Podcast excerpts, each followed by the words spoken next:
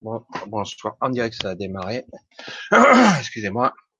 J'ai une quinte de tout euh, juste avant de commencer le direct et euh, j'arrivais plus à m'arrêter. J'espère que vous allez tous bien. Ce samedi un petit peu spécial. Samedi euh, des gilets jaunes, comme on dit. Un peu la pagaille, malgré que tout le monde s'attendait à quelque chose d'un petit peu plus. Mais bon, il faut bien faire quelque chose. Alors, ben, je vous dis bonsoir à tous. bonsoir à Lionel. Coucou, j'espère que vous allez bien. J'espère que tu vas bien. Chayelouve, toujours au rendez-vous. Magali, Nicolas Henry, bien sympa d'être là. Isabelle, oui, ça faisait un petit peu, un petit moment, en effet. Oh, trop cool. Salut Michel, Zep, Hack. Comment ça va? Lise Rose, coucou. Hakim, Icarus. Alors Corinne, oui, bonsoir. Niki, déjà là? D'habitude, tu arrives des fois un peu plus tard. Annie, bonsoir à toi. Chantal, vous arrivez tous en même temps que moi, donc finalement. Ah, c'est l'appel du direct. Ah, j'espère que je vais pas trop gratter de la gorge, je suis désolé. J'ai eu une superbe quinte de tout juste avant de commencer le direct. Ça, ça aide pas. Alors, Maria, bonsoir. Fri, je sais pas comment toujours le prononcer. Fredai, bonsoir à toi. Damien, bonsoir. Mégène. Ah, je vois que tout le monde arrive. Myriam, faut laisser un petit peu de temps. Lydia Nature. Madeleine, bonsoir à toi. Juju.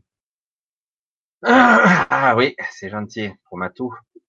Le problème, c'est que c'est un truc un peu spécial, Matou. Mais bon, certains connaissent un petit peu mon problème, mais c'est un, c'est, je sais pas si je peux raconter. Allez, je vous le raconte, puisqu'après, a priori, vous racontez, vous connaissez un petit peu. On se connaît maintenant. Il y a 11 ans de ça, je me suis fait opérer d'une, d'une dysplasie, dioplasie, hein, après grade, grade C. Et ils m'ont enlevé toute la muqueuse de l'œsophage. Et euh, ils m'ont un peu fracassé. C'est pour ça que vous voyez que je me rébelle un petit peu face au système et surtout face au docteur euh, soi-disant pour me guérir. Euh, soi-disant c'était parfait, mais il y a des séquelles, puisqu'au niveau de la trachée, il y a toujours des petites irritations, vu que quand on coupe dans la chair, il y a toujours des séquelles. Et de temps en temps, ça me fait ça. Et voilà. il me faut un petit moment, et voilà. Et, donc, et euh, vous voyez, et je n'ai pas suivi de traitement à la suite parce que j'ai plus voulu, vraiment plus voulu les suivre. Et malgré euh, le cancer naissant, étant bien avancé, je m'en suis sorti, malgré les petites séquelles de la trachée. Voilà, vous saurez tout. Et il m'arrive assez souvent, surtout le matin, mais parfois le soir aussi, d'avoir des...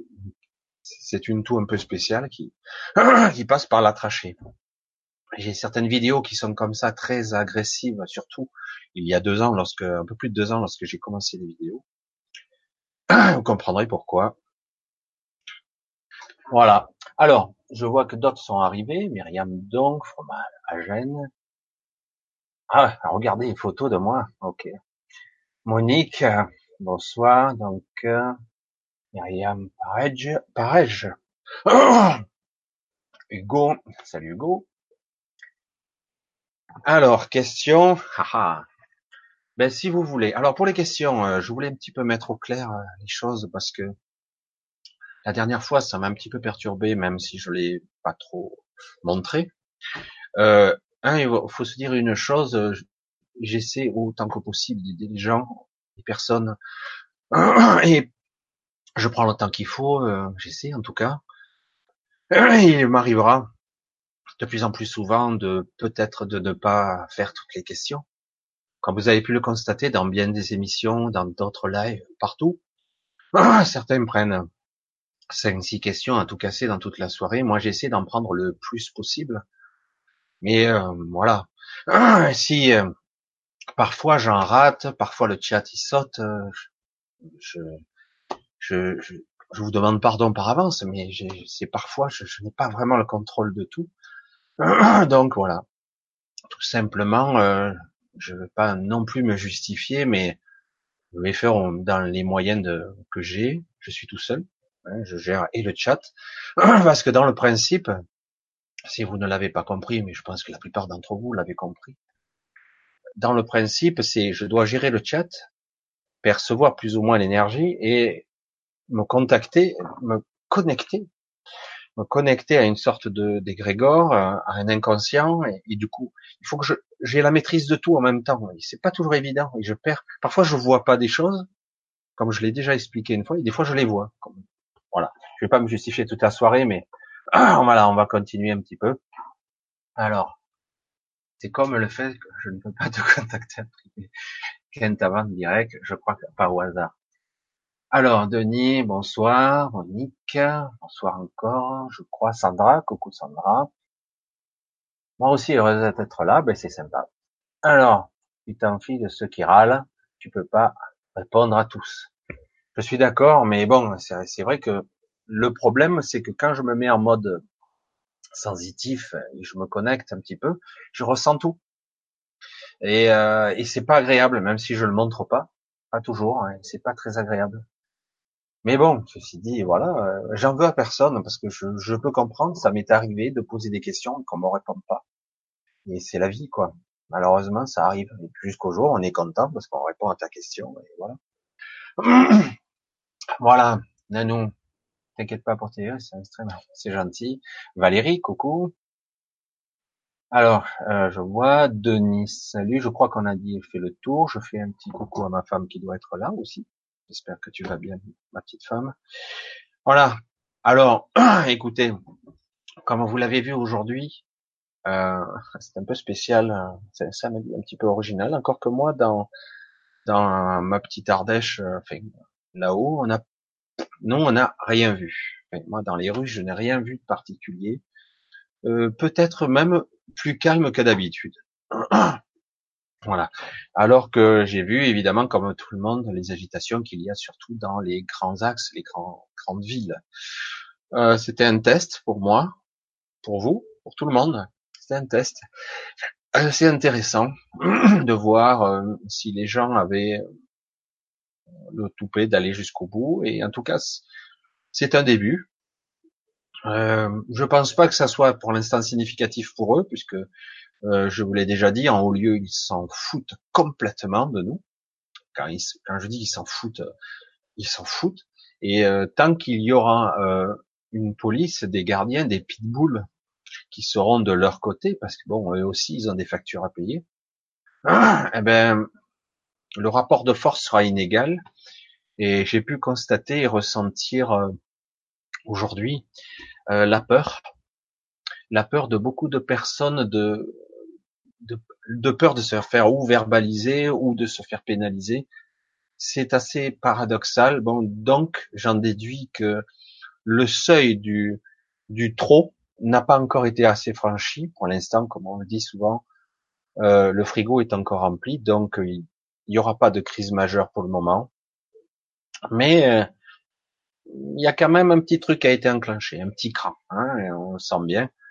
Donc à suivre. On va voir un petit peu ce que ça donne, mais comme je vous l'ai dit, euh, ça frémit, mais on a affaire à des à des têtes mules qui, des têtes de mules comme on disait, qui en fait euh, veulent faire payer les petites gens et absolument pas les gros puisque ce sont les gros qui les financent et donc euh, on n'a pas fini. Les taxes vont quand même augmenter. Ils vont peut-être peut-être ralentir les choses, mais il faudra quelque chose de beaucoup plus sérieux, même s'ils accusent les manifestations d'illégales. D'illégal, j'adore. Le droit de manifester, il faut toujours, avec le petit piquet et le droit de manifester.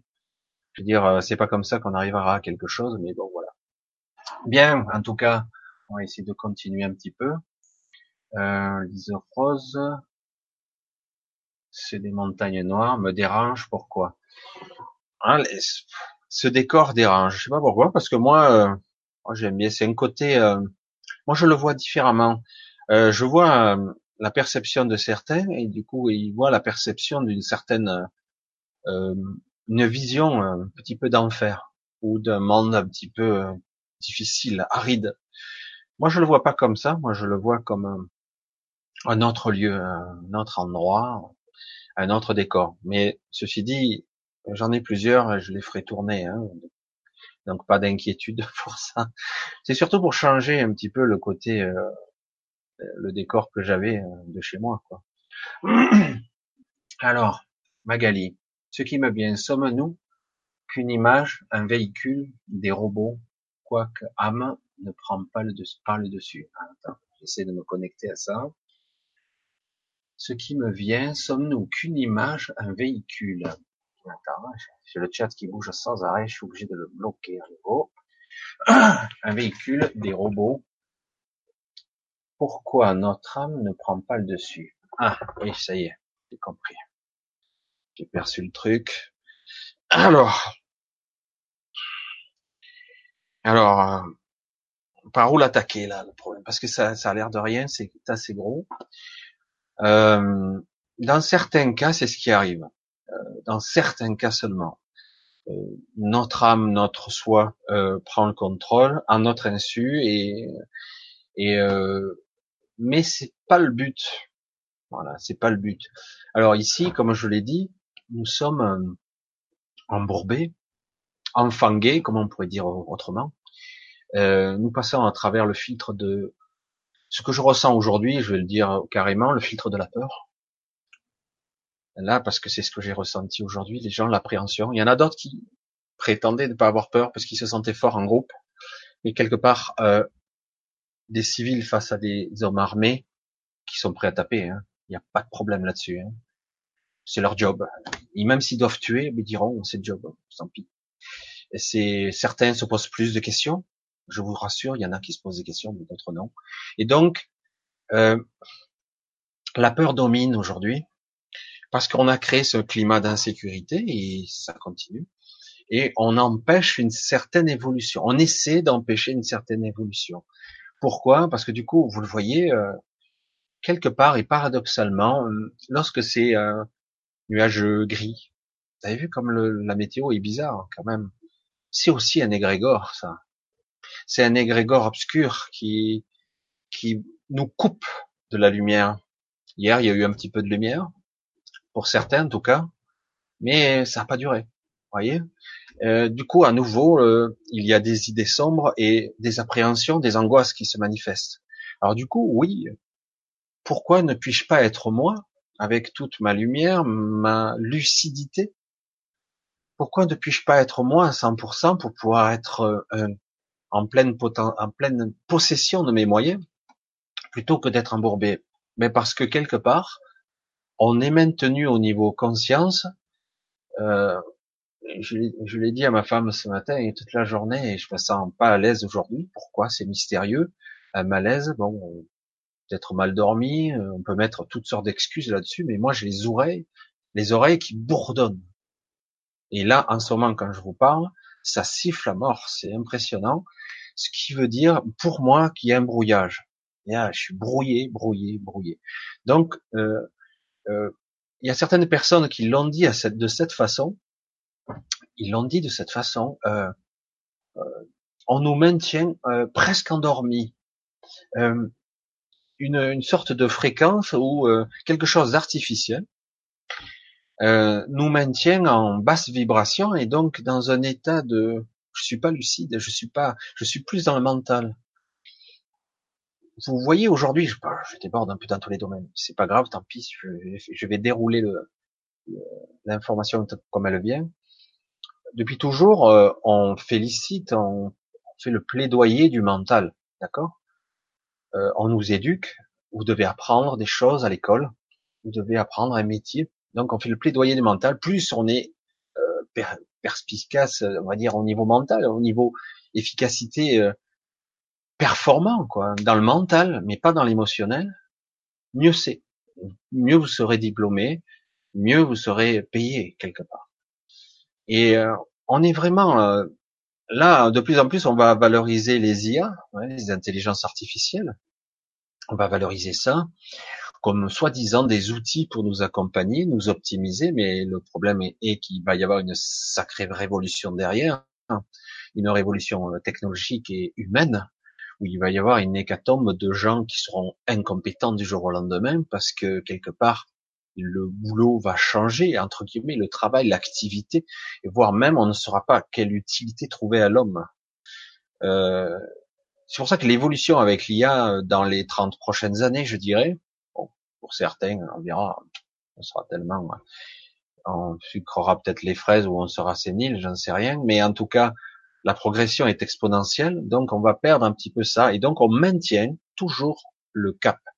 Le cap étant de nous maintenir dans le mental et dans l'asservissement. L'avilissement, j'allais dire aussi. Euh, du coup, l'humanité, ben, si on va dans cette voie, ben, ben, on va continuer à perdre de cette connexion. Cette connexion, c'est à nous de l'entretenir. Tu parlais d'âme, compris le message, hein. l'âme, le vrai soi, ce que je suis réellement et non pas la, la machine. Euh, mais quelque part, euh, si vous êtes là à essayer de, de dialoguer, j'allais dire avec moi, en tout cas d'échanger, c'est que quelque part, euh, vous n'avez pas envie de ce futur-là, vous avez envie d'une vraie humanité ouverte, qui soit aidante, aimante, solidaire.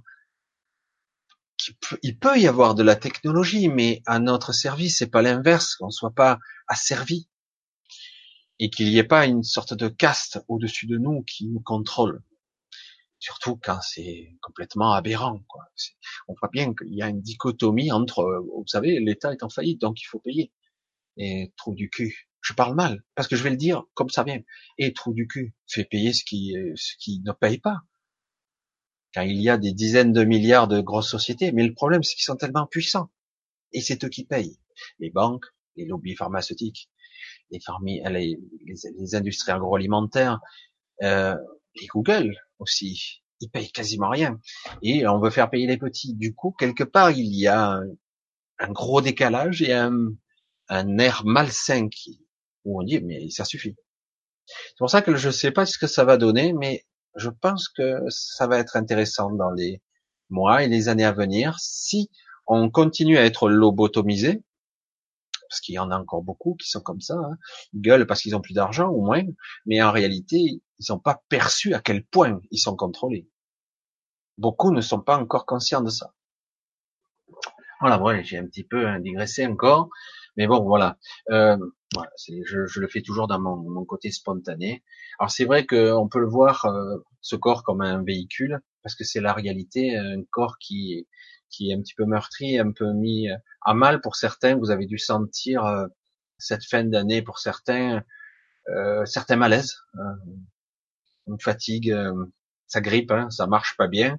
Donc ça va pas être évident de passer ce cap de la fin de l'année comme je vous l'ai dit, il va falloir tenir bon jusqu'à la fin de l'année, puisque vers fin décembre, il y aura une sorte de, si on arrive à être resté connecté, une sorte de mise à jour, euh, une mise à jour au-delà du mental. Euh, il va falloir être bien conscient pour l'apercevoir, autrement, ils vont tout faire pour nous brouiller ça.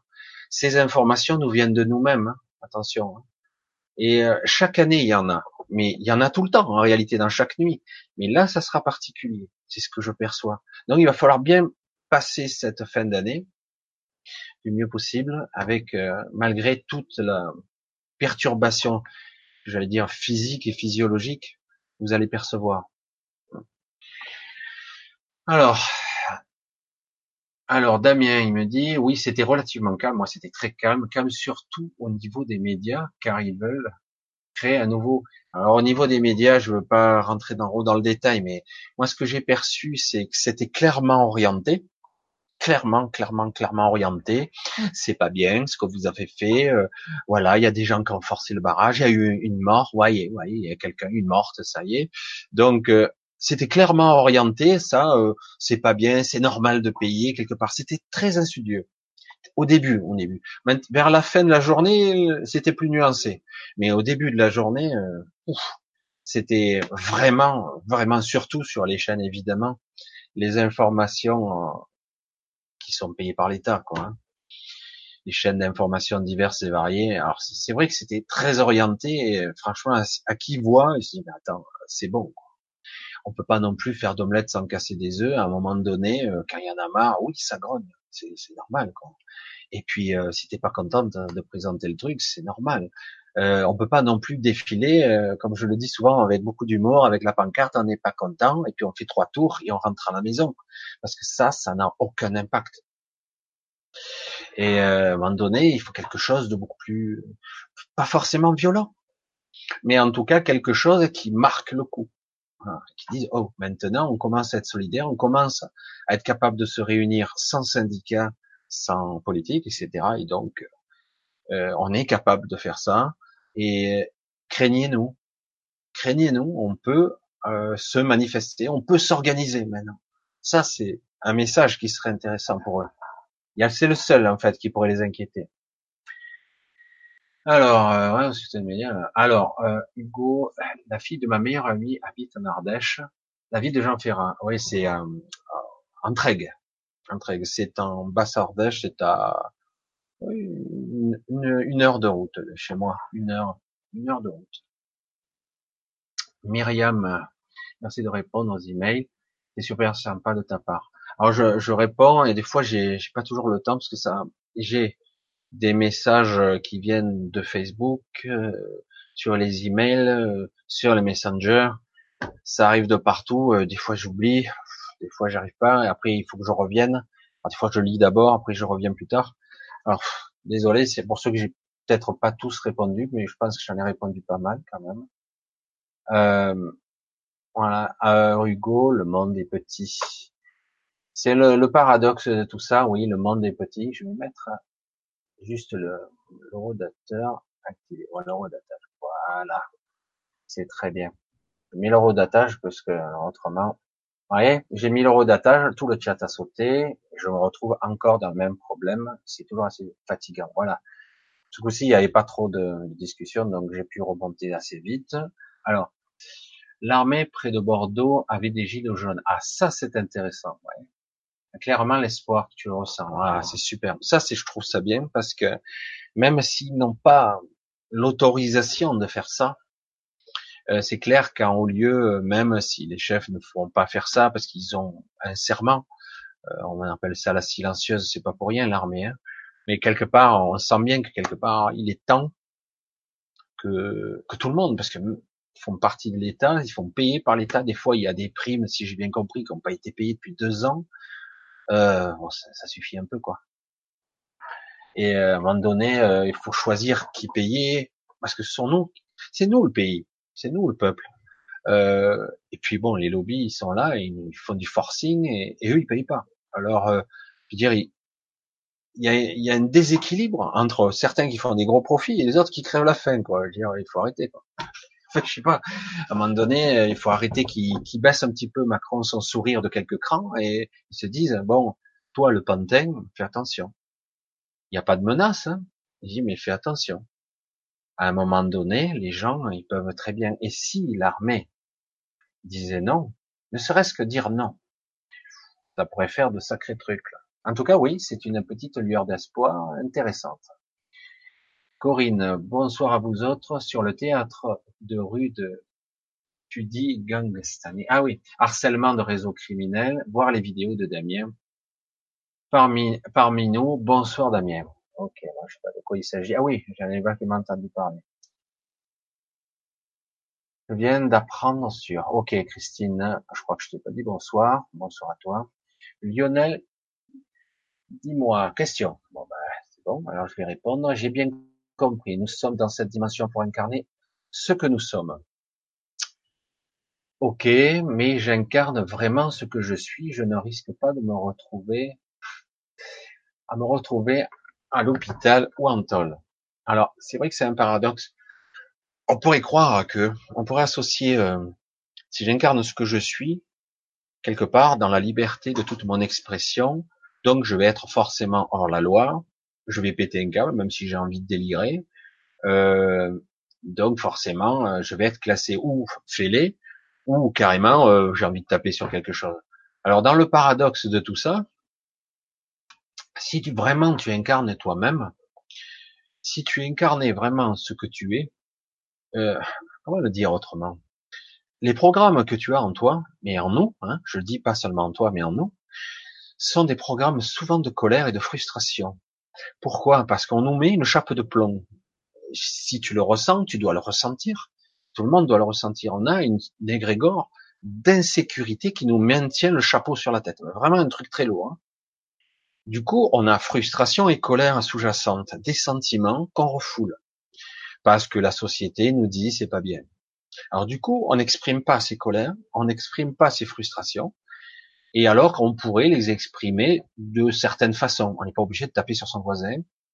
Euh, et si on n'avait pas, euh, si on était libre, vraiment, si euh, la conscience, la lumière arrivait à peu près la plus possible à la sortie de notre conscience là, tu n'aurais pas besoin de ça parce qu'en fait, l'égrégore, euh, il t'affecterait pas en pleine conscience. Si tu es en pleine conscience, il ne t'affecte pas. Tu ne ressens aucune agressivité et paradoxalement, tu es en parfaite sérénité. Je pense que tu as eu de temps à autre des moments de lucidité extrême. Et lorsque tu es dans cet état-là, si vraiment tu incarnes ce que tu as de, plus pur, il n'y a plus cette agressivité. Cette agressivité est entretenue par notre ego et notre mental de base. C'est le cerveau reptilien, vous l'avez compris, il a un reptilien que le nom. Hein. Et euh, c'est le cerveau reptilien, et donc on est dans les instincts de survie primale, primitif. Donc euh, forcément, on est dans la colère et la frustration. Donc, si je suis en pleine conscience, c'est la sérénité que tu vas rayonner. C'est la lucidité, la clarté d'esprit tu vois clairement dans tout ce qui se passe, avec les tenants et les aboutissants de chaque événement, ce que ça peut t'apporter et ce que ça peut au contraire te desservir. Et du coup, si tu es dans cet état-là, tu crains rien du tout. Tu verras largement et complètement les mécanismes et les ramifications de la structure de ce monde. Tu comprendras les mécanismes.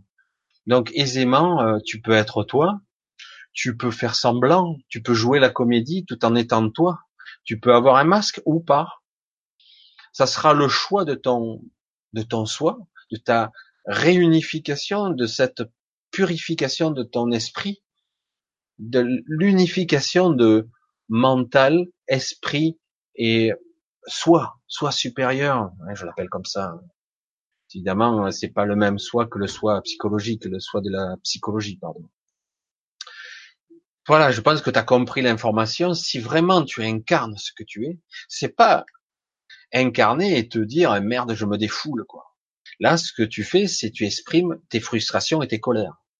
C'est ça que tu exprimes en fait, euh, parce que euh, le personnage que tu incarnes, moi pareil, il est extrêmement frustré, extrêmement limité ici. Et encore, on nous prend pour des cons dans les grandes lignes, dans les grandes largeurs, on nous prend pour des cons, mais à un niveau. Et quand on le voit dans les informations, clairement, des pseudo-journalistes à deux ou à trois, interroger une seule personne, attaquer, etc. En fait, ce jeu de, de joute on désingue à force d'arguments tronqués, euh, c'est frustrant. On se met en colère lorsqu'on voit ça lorsqu'on le comprend surtout. On voit bien qu'on est derrière un système qui protège une structure qui n'est pas là pour nous aider. Elle n'est pas là pour nous aider. Elle est là pour nous réduire en esclavage, nous dire, vous êtes des moutons. Redevenez des moutons. Endormez-vous. On vous envoie des fréquences, on vous endort, on vous empoisonne. Et donc, euh, vous devez fermer votre gueule. Du coup, le personnage est frustré. Il y a quand même euh, un amagasinement de stockage d'énergie très massifs qui sont pas bons pour nous au niveau corporel, au niveau énergétique. Vous le comprenez bien, vous le ressentez. Cette frustration, elle est mauvaise. Alors que si je suis en pleine conscience, ce qui est aussi un cheminement difficile parce qu'ils font tout pour nous embrouiller l'esprit, quoi. Euh, lorsqu'on est en pleine conscience, on n'est pas dans cet état-là. On est au-dessus de la merde, on voit la merde, on voit ce que ça donne en bas. Et on le voit, on le perçoit, on le comprend. Mais on voit aussi ce qu'on peut faire. Nous, du coup, on a une telle clarté d'esprit que du coup, on peut agir à d'autres niveaux. On peut agir sur les égrégores, on peut agir sur les personnes. Euh, on peut être beaucoup plus précis, net, comme un scalpel, comme un laser. C'est d'une précision. Alors oui, c'est pas évident parce que de temps en temps, on est à nouveau attrapé, boum, on est encore maintenu en bas et allez, ça recommence. Il faut s'émanciper de ça. C'est vrai que si on parvenait à l'égrégore inverse, c'est-à-dire qu'une poignée d'individus à l'unisson serait capable de projeter, de projeter euh, une fréquence autre que celle-là, mais tout tomberait à plat, quoi ça, je le vois. En plus, j'ai cette vision. C'est ça qui est étrange. Je sais pas quand est-ce que ça va se jouer. Hein. Et euh, je vois ce, ce, ce moment crucial qui risque d'être limite basculement vers le chaos. Vraiment un moment très tendancieux et très compliqué. Et, et pourtant, il va y avoir un non catégorique des deux côtés. Et ça va se stopper là. J'ai cette vision et j'espère qu'elle va continuer à se, s'entretenir. Et, du coup, ça sera un, gros changement de cap là. Mais on on l'a pas encore atteint. On l'a pas encore atteint parce que la peur est encore sous-jacente, un peu trop dominante maintenant. Euh, les gens ont peur euh, parce que quelque part j'ai peur de perdre mes allocations, j'ai peur euh, de pas avoir de travail, j'ai peur d'avoir pas avoir d'argent, j'ai peur qu'on me coupe l'électricité, j'ai peur j'ai peur de pas manger, euh, j'ai peur qu'on m'arrête, j'ai peur qu'on me tape dessus, euh, j'ai peur de l'injustice. Maintenant, c'est même une, c'est nouveau ça. Je sais pas si vous le ressentez. Euh, il y a une peur euh, de, euh, je sens l'État qui devient fasciste et autoritaire, durci. Je sens cet État qui devient. Vous faites ce que je dis maintenant. Vous l'entendez ce ton? Et du coup, il y a une peur. Certains, ils sont, ils sont, ils sont pas des guerriers. La plupart des gens ne sont pas des guerriers. Ils se disent, oh là, je rentre à la maison, je vais en faire. Du coup, il y a une peur alors qu'à un moment donné, je veux dire, si tu as des millions de personnes dehors qui font blocus, est-ce que l'armée va tirer dedans? Est-ce que la, police Et là, il va y avoir cet affrontement. Il y aura un choix. J'obéis ou pas aux ordres? Là, ça sera délicat. Parce que le moindre dérapage, le moindre petite étincelle, ça sera explosif. Ça sera quelque chose. C'est pour ça que ça sera un moment culminant et on l'a pas encore atteint on l'a pas encore atteint. ce soir, c'est très, très axé, c'est dans l'énergie de la journée, très axé sur ça. Alors, incarner ce que je suis, je pense que tu as compris un petit peu, Lionel, de quoi je voulais parler. Je pense, hein. Alors, je regarde un peu l'heure de rédacteur. Alors, c'est vrai que Sandra dit, nous sommes déjà en enfer. Euh, pour ceux qui sont sensibles, euh, on le ressent, euh, c'est lourd, hein. C'est super lourd. C'est pas évident du tout de ressentir ce genre d'énergie. Euh, c'est pas l'enfer, mais euh, quelque part, c'est vrai que on sent que ça se durcit. On va arriver à un moment où ça va être chaud. Excusez-moi, je bois un petit coup. D'habitude, je bois pas, vous voyez. Ah mais là, j'ai soif, super soif. Alors, c'est vrai qu'on pourrait se dire que euh, émotionnellement et par frustration et peur, par l'association de ces sentiments, on a un sentiment de, de malaise. c'est très très très prononcé. Moi, je ressens ça toute la journée. Je l'ai ressenti. Il y a un malaise et dire merde, ça fait chier. On n'est pas entendu, on n'est pas écouté. Quoi. Mais non. Quand voulez-vous être écouté par des portails organiques qui n'ont rien à foutre de vous? Vous pouvez toujours crier. Et ça, ça se passera entre nous, quoi. Ça se passera entre nous. C'est à nous de faire ça. C'est à nous à prendre entre guillemets. Euh, il s'agit pas de faire un 1789 et les fourches, etc. Mais à un moment donné, je dire, mais oh, vous me prenez vraiment pour un con, quoi. Oui, c'est trop, là. Et puis, en plus, quand on voit les gens qui sont injustes, journalistes et tout, derrière leur paravent et leur salaire et leur beau costume, on voit qu'ils sont bien, euh, ils sont bien dans leur poste, quoi. Hein, et j'entends les arguments tronqués où on, non, non, on ne peut pas parler de ça, on peut parler que de ça. ils te ramènent toujours sur le même terrain, euh, où c'est pas bien ce que vous faites. Voilà, c'est pas bien, c'est pas bien faut être raisonnable quand même. Euh, voilà, la France est endettée. Et pourquoi elle est endettée Tu veux me décrire le mécanisme de l'endettement, du pourquoi on est endetté? Pourquoi on emprunte sur les marchés? Pourquoi les, grands lobbies ne payent pas? Pourquoi euh, on se fait euh, nous pomper comme des c'est dingue quoi? Et ouais, vous savez qu'on a dépassé les 1000 milliards de, de taxes cette année pour le ponction directe et indirecte. C'est absolument phénoménal, c'est astronomique, quoi. C'est à peine croyable, quoi. Et oui, parce qu'on nous prend à peu près 50%. Ah, bref, allez, on continue, hein, parce qu'autrement, je sens que j'ai passé la soirée là-dessus. Michel, j'ai le sentiment que très petite, vers 3-4 ans, Chantal, donc il parle, j'ai perçu le moment où la conscience s'est manifestée en moi. Qu'en penses-tu? Merci beaucoup. Ça n'est pas arrivé qu'une seule fois, Chantal. Hein. Alors c'est vrai que euh, souvent, comme je le dis, je l'ai dit plusieurs fois, peut-être pas dans, certaines vidéos de live, je sais plus. Euh, à la conscience, toujours doit s'associer une connexion assez subtile avec la mémoire qui correspond. Euh, ça va, l'un va pas sans l'autre. Alors, dans certains cas, on est, euh, on est dans une conscience de béatitude, de joie, ou même, euh, je sais pas comment l'expliquer. C'est vrai que c'est indescriptible. Hein. c'est une sensation où d'un coup, c'est plus lumineux, c'est clair, etc. Mais en ce qui te concerne, oui, tu as eu plusieurs moments comme ça, mais parfois tu t'en souviens pas parce que le, cerveau rationnel il t'efface. Parce que quelque part, tu sais pas comment le nommer, tu sais pas comment euh, quoi en faire de ces moments. Alors qu'en réalité, il faut juste les vivre. Ce sont de grands moments de lucidité. Euh, je, je l'avais entendu dire euh, par des, éveillés de la première heure, on va dire connus, contemporains. Moi, je l'ai vécu aussi. Euh, moi, ça m'arrivait souvent la nuit. Je me réveillais brutalement et d'un coup, il y avait un grand silence. Déjà, c'est étonnant.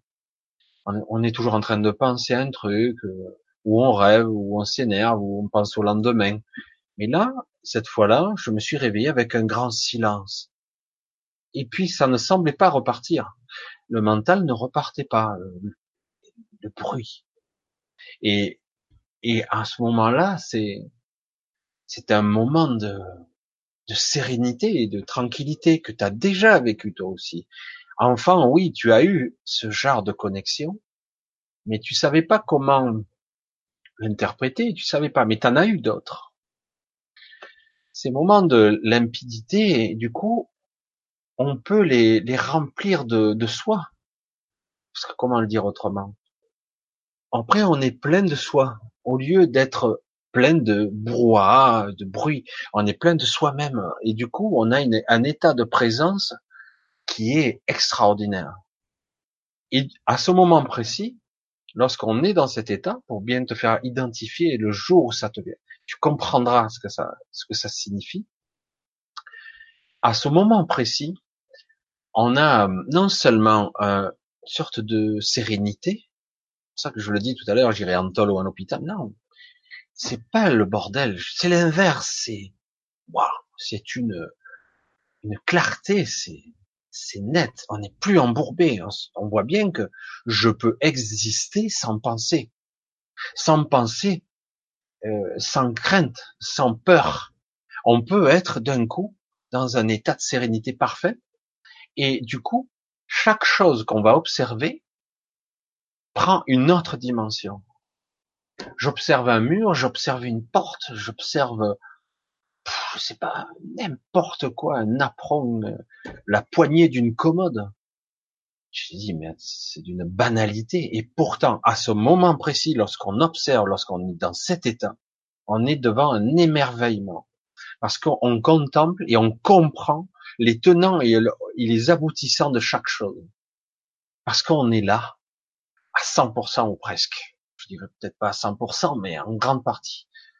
Et c'est pas évident d'obtenir ce résultat. Parfois, ça vient de façon accidentelle, mais ce n'est pas forcément accidentel. C'est le grand soi qui fait ça, sa percée, donner un échantillonnage de ce que ça peut être, pour qu'on comprenne, nous, à notre niveau, ce que ça peut, peut être d'être en pleine conscience, Certains le font qu'en état de méditation, mais c'est vrai que la nuit, c'est plus calme d'abord, et puis parfois, on a des réveils, des phases de sommeil où on se réveille brutalement, les yeux écarquillés, les yeux au plafond, et tout est tranquille.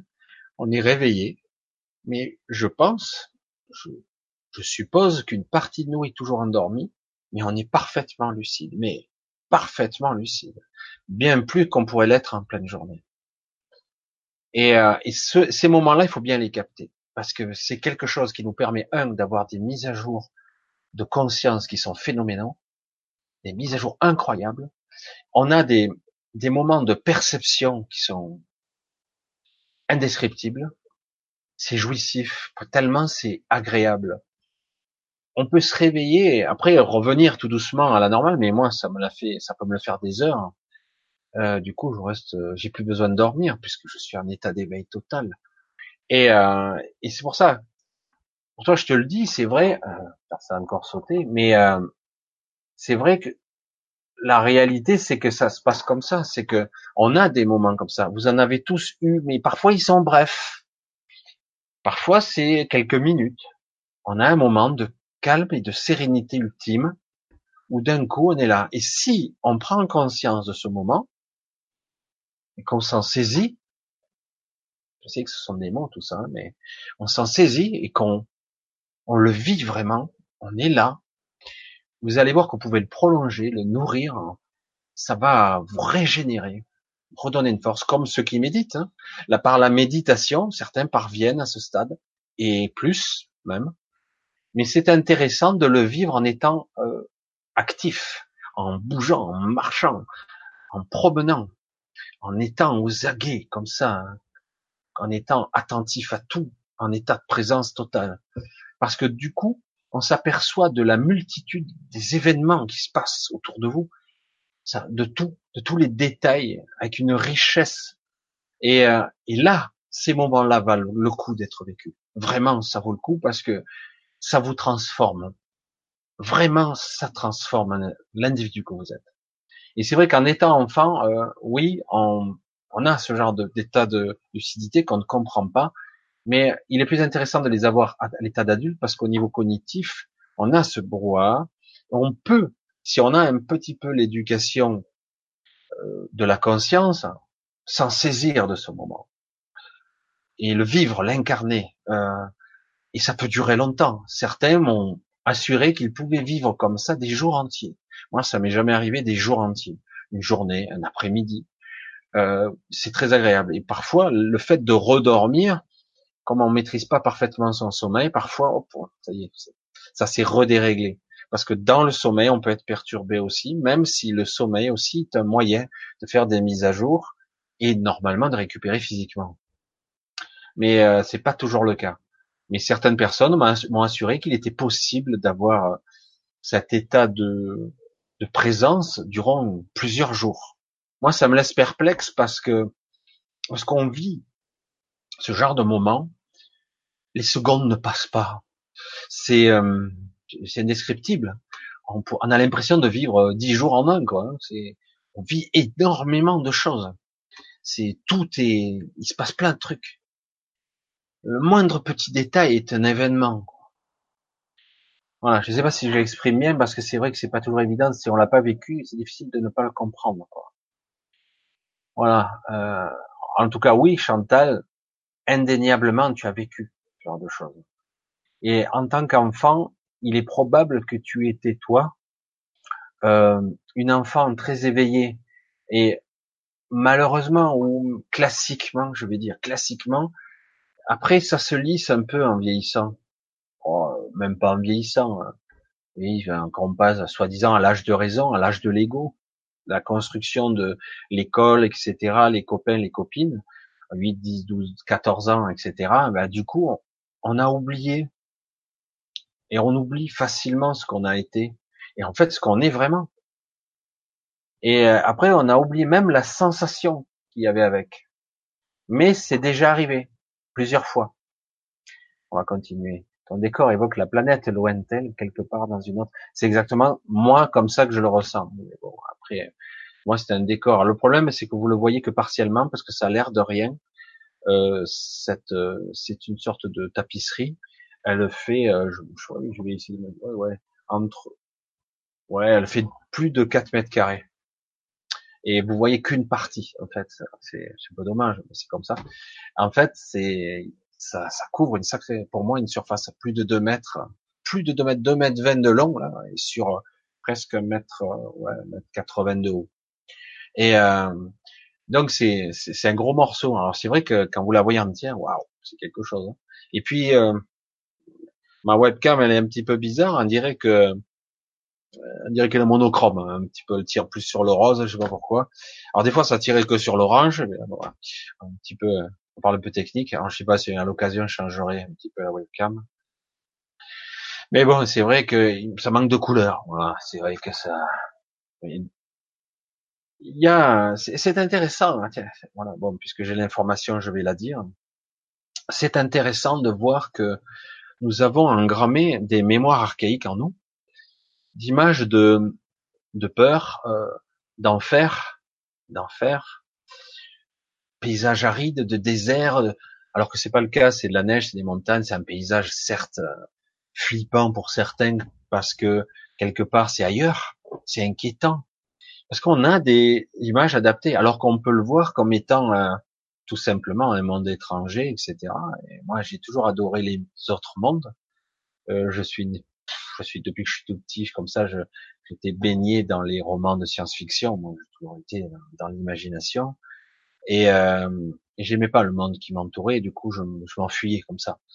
Mon père lisait des livres et il me disait celui-là il est bon. Il me filtrait, il me filtrait les les histoires hein, qui étaient. moi je, je m'éclatais parce que je sentais bien que ce monde il m'emmerdait sérieusement quoi.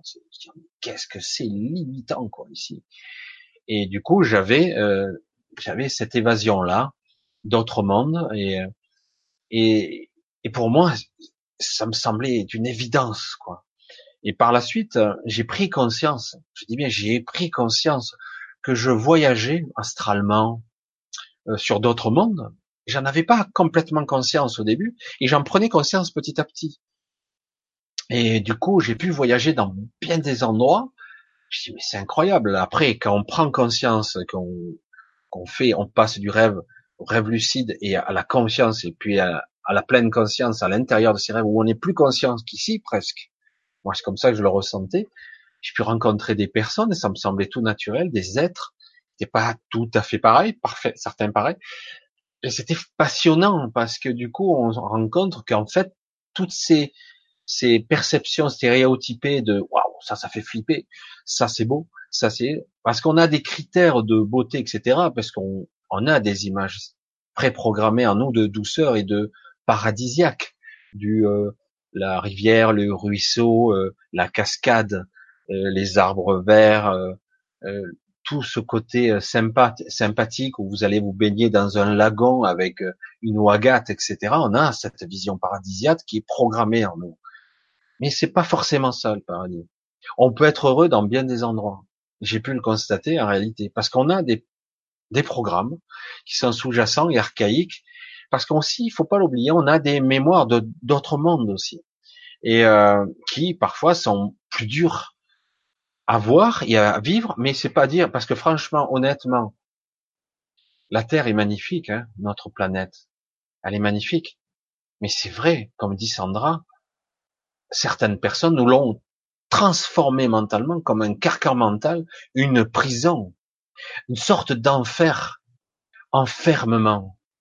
Et je ressens moi l'enfermement ici. Je pense que vous, vous tous, si sans vraiment arriver à le nommer, vous ressentez cet enfermement, enfer, hein. Et euh, il y a ça, parce que parce que quelque part, vous sentez bien que vous n'êtes pas si, que ici vous êtes limité, que vous n'êtes pas des êtres comme ça en réalité. Vous n'êtes pas des êtres aussi étriqués, aussi limités. Et c'est ici, uniquement ici, qu'on nous maintient en basse vibration. Alors le but, moi, ce que j'aimerais, moi, ça serait mon rêve, ma vision, hein, c'est d'arriver à réveiller le plus bon possible pour arriver à rayonner quelque chose, en pleine conscience, à dégager quelque chose. Vous le sentez Je sais pas, moi je le ressens, c'est dingue. J'ai dit, je sens qu'avec mon esprit, je pourrais rayonner un truc, mais ça demande qu'à être relayé par vous, par nous. Et du coup, on pourrait changer le monde autrement un monde qui serait pas forcément uniforme, qui serait multicouleur, qui serait riche en variété et chacun serait libre d'être ce qu'il est, ce qu'il veut être. Et non pas, ah ben il faut être quelqu'un d'intelligent et de pragmatique, il faut être un, riche machin, euh, le plus riche possible pour dominer les autres. Parce que c'est ça qu'on nous a appris. Non, il, s'agit d'être soi et d'être en, en épanouissement, en joie à l'intérieur. Je m'éclate, quoi. C'est super, ça devrait être ça. Une sorte de joie intense d'être vivant. Au lieu de ça, bonjour, quoi. On nous a sérieusement euh, trompé sur la sur la marchandise, quoi. Alors c'est vrai que quelque part ici, ce sont des épreuves. Il y a une dualité très prononcée, très prononcée, et on parle aussi de dualité de 3D désunifiée, donc modifiée. Et quelque part, ça a été maintenu comme ça, parce que quelque part aussi, euh, ceux qui permettent, ceux qui vivent ici sont, certains on le dit avec beaucoup d'humour, hein, ceux qui vivent ici sont des warriors parce que faut être motivé quand même pour vivre ici, parce que c'est un monde hyper injuste quoi. Et n'essayez pas de chercher la justice ici, il y en a pas. C'est euh, et parfois vous verrez même des gens qui sont abominables, pourris jusqu'au trognon et qui ont réussi quoi. Mais il faut se dire une chose très intéressante. Et je sais que c'est pas évident de le vivre ici au quotidien. Il faut se dire une chose très intéressante ici, car cette vie, cette vie-là, n'est pas la vraie vie. Ça, il faut le comprendre une fois pour toutes. Alors du coup, il s'agit pas de sortir en se tirant, de se flinguant la tête et dire bon ben je me barre. Non, vivre au mieux possible, essayer de d'être le plus soi possible, d'intégrer euh, ce potentiel qui est en moi et de le manifester et non pas qu'il soit bloqué en moi. Est-ce que vous ressentez ce blocage? J'ai envie de faire des choses et ça sort pas. Ça sort pas, ça reste bloqué. Je dis mais qu'est-ce qui se passe Pourquoi je n'arrive pas à rayonner ce que je suis à pleinement? Et donc c'est de ça qu'il s'agit. La, la pleine conscience et surtout le fait que certaines personnes qui détiennent certaines clés certaines connaissances ancestrales, millénaires, qui gardent bien leurs petits secrets pour eux et qui nous maintiennent en état d'esclavage ici, dans une perception d'un état de presque sommeil. On est là, somnolent ici. La conscience est très basse. Il n'y a que quelques rares personnes qui arrivent d'un coup à, à émerger de tout ça parce que c'est très dur. L'égrégore global est très très pesant, très très pesant. Voilà. Et c'est pour ça que quelque part, du coup, on est maintenu dans une sorte, on est presque endormi ici. Quand on parle de se réveiller, c'est vraiment un vrai terme. C'est un état de conscience qui est très bas. Alors on nous dit que c'est normal, l'état de conscience c'est là, c'est atteinte de fréquence. Oui, non. Euh, on prouve bien que certaines personnes qui arrivent par euh, une certaine maîtrise de par le travail, par la discipline, j'allais dire plutôt, arrive à se maintenir dans un état plus élevé de vibration, de perception. On voit bien que ces gens-là rayonnent à une autre fréquence. Donc, on voit bien que tout ça est artificiel et maintenu, et même on, on là, c'est costaud là, hein. ça y va. Hein. Moi, je, je, vous disais comme ça siffle, mais c'est incroyable. J'ai mais ça va péter là-dedans. J'ai mes oreilles, elles bourdonnent depuis ce matin depuis hier, ça avait un peu commencé, mais aujourd'hui, qu'est-ce qui se passe C'est-à-dire, il j'aimerais bien savoir euh, de quelle façon on parle de harpe et compagnie, mais j'aimerais bien comprendre le mécanisme. Ça m'intéresserait de comprendre parce que je sais bien que c'est pas physiologique à ce point. Parce que là, j'ai vraiment l'impression d'avoir un, truc qui me bloque la vision et les oreilles. Une sorte de carcan, comme si j'avais une visière et quelque chose qui me masque. Et euh, c'est assez déconcertant et épuisant. Voilà, on va continuer un petit peu, parce que autrement, on va dire que je réponds pas aux questions. Non, c'est bon, vous avez compris. J'ai envie de me le prendre cool quand même ce soir, et je répondrai à plus possible, au plus possible, mais j'ai envie aussi de débattre un petit peu avec vous, si vous, si vous voulez. Voilà. Euh, J'avoue, la météo est, est, vraiment très grise depuis des semaines, même dans le sud, c'est très rare. C'est euh, déconcertant et euh, je vous invite de temps en temps à observer les nuages. Vous allez voir comme c'est euh, au bout d'un moment. N'essayez pas d'avoir d'idées préconçues, de forcément vous programmer, dire ah, le truc bizarre, mais vous allez voir que de temps en temps, le ciel est, pas normal du tout. moi, je le ressens. Je dis, c'est. Il y a eu une fois, j'étais euh, ben, du côté de Valence, hein, n'est-ce pas, Sandra et je regardais le ciel, il y avait d'un côté, on aurait dit presque une tornade qui était en train de se préparer, mais ça tournait pas. Et d'autre côté, je voyais des nuages qui, on aurait dit que j'allais les toucher tellement ils étaient bas. Et c'était lent et j'avais l'impression d'assister à un, faux ciel artificiel. Je dis mais qu'est-ce qui se passe quoi? Et alors que je sais pas moi quand je voyais des nuages avant, ça me faisait pas cet effet-là. Je sais pas. C'est assez étrange. Je veux dire, je suis sûr que je suis sur une planète ou euh, je suis sur un truc. Euh, on m'a débarqué sur un endroit artificiel. Vraiment, j'avais l'impression d'être euh, dans un endroit artificiel. C'est assez étrange. Et là, moi, je ressens du coup les. Quand je suis dans cet état, je suis, euh, j'ai du mal à ouvrir les yeux, j'ai du mal. À... Il faut que je force pour m'éveiller. Presque, alors que ça devrait pas. Un état de conscience, c'est naturel. Mais là, au contraire, il faut se, se maîtriser pour revenir à un niveau normal de, de, de lucidité. Enfin, pour moi, c'est et ça équivaut aussi, qu'on le veuille ou non, les nuages sont aussi quelque part des égrégores. Hein des égrégores gris et sombres en même temps. Alors, il y a eu le soleil chez moi dans le 47 aujourd'hui comme hier. Oh, c'est super. Il va y avoir un trou parce que nous on a eu hier un petit peu, puis ça s'est voilé. Un ciel bleu qui est devenu blanchâtre quoi. Donc euh, ouais, un peu bizarre quoi. Mais tant mieux, écoute, euh, profite. Quand tu as un petit peu de clarté qui te semble naturelle, qui n'est pas évident en ce moment d'avoir une lumière naturelle. Essaie de, de sortir, tu vois, Nicolas, profite et les autres, tout le monde, hein, pour prendre un peu ce, se baigner de ça, parce que on en a besoin en ce moment. On en a besoin. Alors chez moi, il fait super beau. Ah ouais, dans les îles. Non, je sais plus. T'es dans, tu es dans. Ah, tu me l'avais dit. Je sais que t'es du côté de l'hémisphère sud, je crois. Il me semble. Hein, Mickey? Oui, Hugo, je confirme l'enfer. Oui, c'est vrai qu'on peut, euh, on peut le voir comme un enfer, pas l'enfer comme on l'a, l'enfer de Dante, hein, l'enfer euh, avec les flammes de partout, mais d'une certaine façon, c'est un enfer mental et l'étreinte se resserre. Et je sais que Sandra, tu es quelqu'un de très sensible et tu sens cette étreinte. Je pense que si tu es comme moi, tu la ressens et c'est vraiment désagréable. Et euh, tu sais pas vraiment comment t'en desserrer et T'as beau être lucide, c'est pas évident, quoi. Des montagnes effilées comme des lames de rasoir par des pluies d'acide. Intéressant. Oui, c'est, c'est comme ça que je le vois. C'est un monde qui pourrait être comme, pourrait l'être Vénus. Peut-être. Mais moi, tout me plaît. Moi, même les mondes étranges, tout ça, ça m'a toujours fasciné.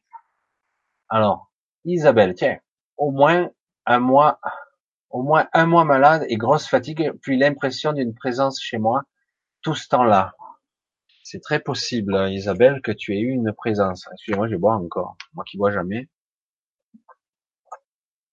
Alors, Isabelle, tu es, euh, tu es souvent euh, dans un état euh, à la fois qui tente à s'éveiller, donc, ok, j'ai envie, euh, je projette des choses sur mon, euh, j'ai envie de certaines choses. Et d'un autre côté, il y a une partie de toi qui est un peu sombre, un petit peu sombre, et du coup, tu, tu attires à toi des, des présences qui sont pas forcément hyper négatives, mais qui sont là. Quand le bail ou non, il y a toujours des présences autour de nous. Hein. Je le dis pour ceux qui, alors après, on est euh, ou on est inattaquable entre guillemets, ou soit on est parfois vulnérable parce qu'on a des doutes sous-jacents, des doutes qui nous maintiennent en, dans un état pas très agréable. Et nous sommes dans une période un peu sombre. Et voilà, donc c'est un petit peu particulier comme Grégor. Alors c'est vrai que certains peuvent le sentir de loin, parce que c'est vrai que l'Europe est beaucoup plus euh, touchée. Euh, il y a quelque chose au-dessus de l'Europe. Ça, c'est clair que l'Europe est bien le centre de quelque chose. Il y a des choses ailleurs, hein, attention, hein, mais l'Europe est la cible et, euh, on va dire, euh, l'objet de, de, comment je veux dire, d'expérimentation. Hein, c'est ce qu'on me dit, c'est assez amusant ça. Ça veut dire qu'en ce moment, Ben, si vous avez euh, la possibilité de vous barrer euh, pendant quelques mois, euh, c'est peut-être une bonne, parce que j'ai l'impression que l'Europe et, et la France est ciblée, mais l'Europe aussi. Hein. Il y a une sorte de d'expérimentation qui se produit là. Il y a des enjeux qui nous échappent. Il y a des clés que je n'ai pas. Malheureusement, j'aimerais, parce qu'il y a quelque chose qui m'échappe. Il y a quelque chose qui va, qui est étrange et que j'ai pas compris encore. Pourtant, je croyais en savoir pas mal, mais il y a un truc qui m'échappe.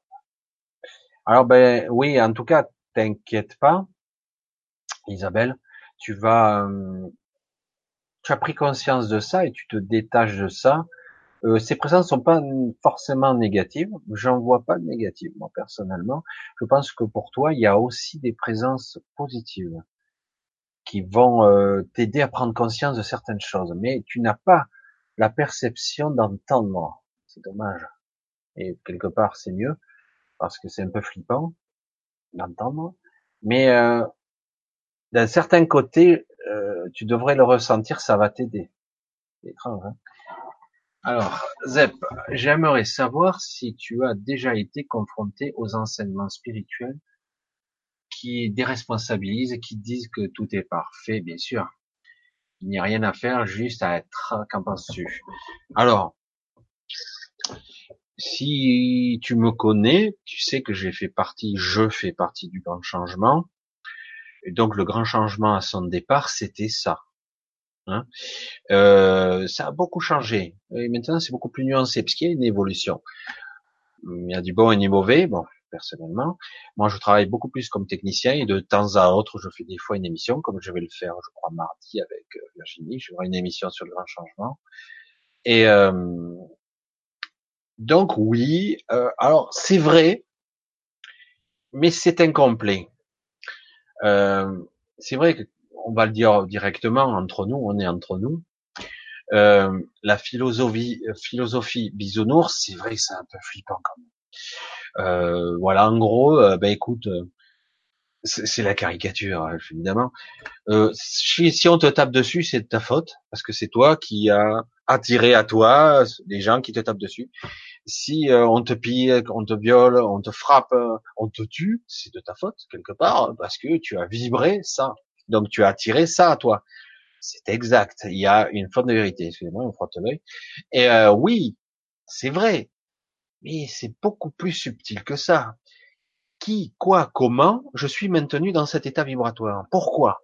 Qu'est-ce qui se passe en réalité qui fait que que je suis dans cet état? Est-ce que je suis pleinement responsable? Est-ce que je suis je suis inconscient entre guillemets Je subis ce genre de programme et de ce genre de d'atrocité, merde, de cet enfer, comme dirait Sandra, est-ce que je suis pleinement responsable? Est-ce que je vais essayer de vibrer autre chose pour attirer autre chose à moi? Oui, c'est possible, bien sûr. Mais pourquoi ça me demande tant d'efforts? Pourquoi c'est si difficile? Pourquoi ai-je en moi des mémoires archaïques, comme vous le voyez derrière, d'enfer? Des mémoires archaïques où, quelque part, c'est que je dois le mériter. Je dois, je suis quelqu'un qui, s'il en prend plein la gueule, c'est que quelque part, c'est son karma, et puis voilà, quoi. Je dois payer le, prix fort. Et du coup, il y a eu un petit peu incompréhension, ou autrement, un focus sur qu'une partie de l'information, et elle n'est pas complète. Il y a des influences diverses et variées. On sait, on sait que cette lumière qui nous parvient a été modifiée. On sait que ce monde a été modifié. On le sait. Donc, quelque part, euh, c'est bien beau de dire euh, si ça ça ça. Ouais mais en attendant euh, comment je fais pour me sortir de ma quand je suis embourbé jusque là quoi non vibre tu n'as qu'à être. Évidemment que dans un processus où quelque part tu es dans un cheminement ascensionnel dans un cheminement évolutif où tu es en train de d'apprendre à, à t'élever et à t'élever au-dessus de la crasse, je veux dire, de la merde. Et du coup, tu apprends ça. Dans cet état, tu, ne peux qu'incarner ce que tu es, ce que tu es vraiment, pas ce que tu es là. C'est pour ça qu'il y a, faut bien comprendre. Il faut bien comprendre le message. C'est pour ça qu'il est vrai, le message. Mais il est incomplet, il faut bien l'expliquer quand même, parce que je veux dire, c'est bien beau de dire, euh, voilà, j'ai qu'à être, à incarner, c'est ce que je dis. Si j'arrive, moi, vous, si vous parvenez à incarner votre vrai soi, si vous arrivez à incarner le, le projecteur de lumière de ce vrai projecteur là, ah ben oui, je n'ai qu'à être, je, je n'ai qu'à incarner ce que je suis, euh, et ça sera parfait. Mais pour l'instant, on en est loin. Voilà, c'est ce que je vais dire. C'est pour ça que les enseignements de ce genre existent toujours. C'est magnifique, c'est superbe, mais avant d'en arriver là, il y a tout un cheminement de prise de conscience au début. Mais où tu es là, là? Tu es où? Ah ben là, je patauge. Ah ben, il faut d'abord te sortir de ton euh, bourbier. Ah ouais, oh putain, mais c'est vrai que ça pue. Eh oui, ça pue, c'est pourri, tu patauges, tu n'arrives pas à bouger, et en plus, de temps en temps, on te met la tête sous l'eau. C'est cool, hein? Et en plus de là, tu n'as qu'à être. Si on te, dit ça comme message à ce moment-là, dire, mais pour qui me prend l'autre? Évidemment, tu ne peux pas comprendre le message. Ça, ça, ça, ça c'est le message, il s'adresse pas au bon niveau. Il faut d'abord prendre conscience de où je me trouve, Maintenant, je me dégage de là, puisque je suis conscient. Je me dégage de là, c'est pas facile du tout. Je vais pas prétendre que il y a qu'à claquer des doigts, j'ai qu'à incarner le bien-être, la joie et le bonheur, et ça y est, tout rayonne autour de moi. C'est un cheminement, c'est une route. C'est un, vraiment, il faut le faire, il faut y aller, parce qu'on on nous a euh, quelque part, peut-être que cette vision euh, qui, qui, qui, invoque certains un côté aride et un côté enfer, quelque part, si vous avez cette perception-là, c'est que vous y êtes descendu, hein, sans vous en rendre compte. Petit à petit, on vous a plaqué au sol dans la merde, dans la bouillasse. Parle mal hein, ce soir. Et du coup, euh, maintenant, il va falloir tout remonter. Alors, euh, oui, c'est pour ça que je dis, tout seul, c'est trop difficile, quoi. C'est hyper difficile de monter seul. Certains y parviennent, ils ont un courage hors norme, ils sont capables de rayonner parce qu'ils ont une réserve de lumière hallucinante, ils sont capables de remonter tout ça. Mais euh, du coup, oui, on peut incarner tout ça sans problème. Mais euh, le problème, c'est qu'il faut d'abord prendre conscience et remonter petit à petit, et surtout, et surtout, s'entraider, s'entraider entre nous. C'est ça qui va faire que l'énergie, c'est ça le paradoxe de tout. Tu veux dire, euh, moi, j'ai ma propre, petite énergie dans mon coin. Si je suis tout seul, je vais pas aller bien loin. Euh, je vais arriver, mais à un moment donné, je vais commencer à fatiguer un peu. Il va falloir que je me repose. Alors que si on est 10, 30, 100, 2000, 20 000, 100 000, un million, du coup, on va tous s'entraider. Mais alors, euh, on va vite décoller, quoi. Vous voyez la différence? Et c'est ça qu'il va falloir mettre en place, une prise de conscience. Et on ne sera pas obligé d'être physiquement ensemble. Il suffit d'avoir ce ressenti que j'ai. Et certains l'ont. Et c'est pour ça que de la même façon, Sandra le dit, elle vit l'enfer, le ressent, cette pression, cette, cet égrégore.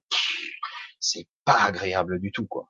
Et, euh, et du coup, une fois qu'on a vu ça, on le voit. Bon, moi tout seul, je sens que c'est écrasant. J'ai du mal à rayonner, à percer cette, cette couche nuageuse. J'ai du mal. Et par contre, avec une masse d'individus assez importante, on peut arriver à rayonner au-delà et, à balayer tout ça avec une facilité. On n'a pas besoin d'être des milliards. Quelques milliers, déjà, ça serait phénoménal. Tous tendre vers un seul objectif, une seule vision, à peu près la même, en tout cas. Et du coup, oui, euh, peut-être après, on pourra parler de je n'ai qu'à être et à incarner. Bien sûr, à un moment donné, une fois que j'ai pris conscience de ce que je suis, de ce que je peux incarner, et c'est un cheminement, une fois que j'en suis là, oui, c'est exact. Mais quand tu es hein, jusque-là, la merde, tu t'étouffes, hein, tu suffoques. tu n'en es pas, je rayonne la merde, non, ah, non, là c'est bon, je suis heureux. Non, non, il faut sortir de là d'abord. Il faut vraiment être dans un autre état, se mettre en condition, et c'est toute une, un cheminement de pensée, de structure, de compréhension et tendre l'esprit, de projeter l'esprit dans cette direction. Tant qu'on reste euh, aveugle et sourd, tant qu'on on dit bon ben écoute euh, les autres vont le faire à ma place, bon ben. Mais c'est pas forcément dans l'action. Certains seront là pour l'action, mais d'autres seront là pour l'esprit. Ils seront là en rayonnement euh, par la méditation, simplement en étant là, quoi, par la présence. Voilà, on va continuer un petit peu. Mais en tout cas, oui, bien sûr, j'ai été confronté. Bien sûr, forcément, quoi. Alors, ici, Belgique, 15 degrés et plein, plein soleil. C'est le monde à l'envers. Pour... C'est pour ça que c'est un petit peu étrange.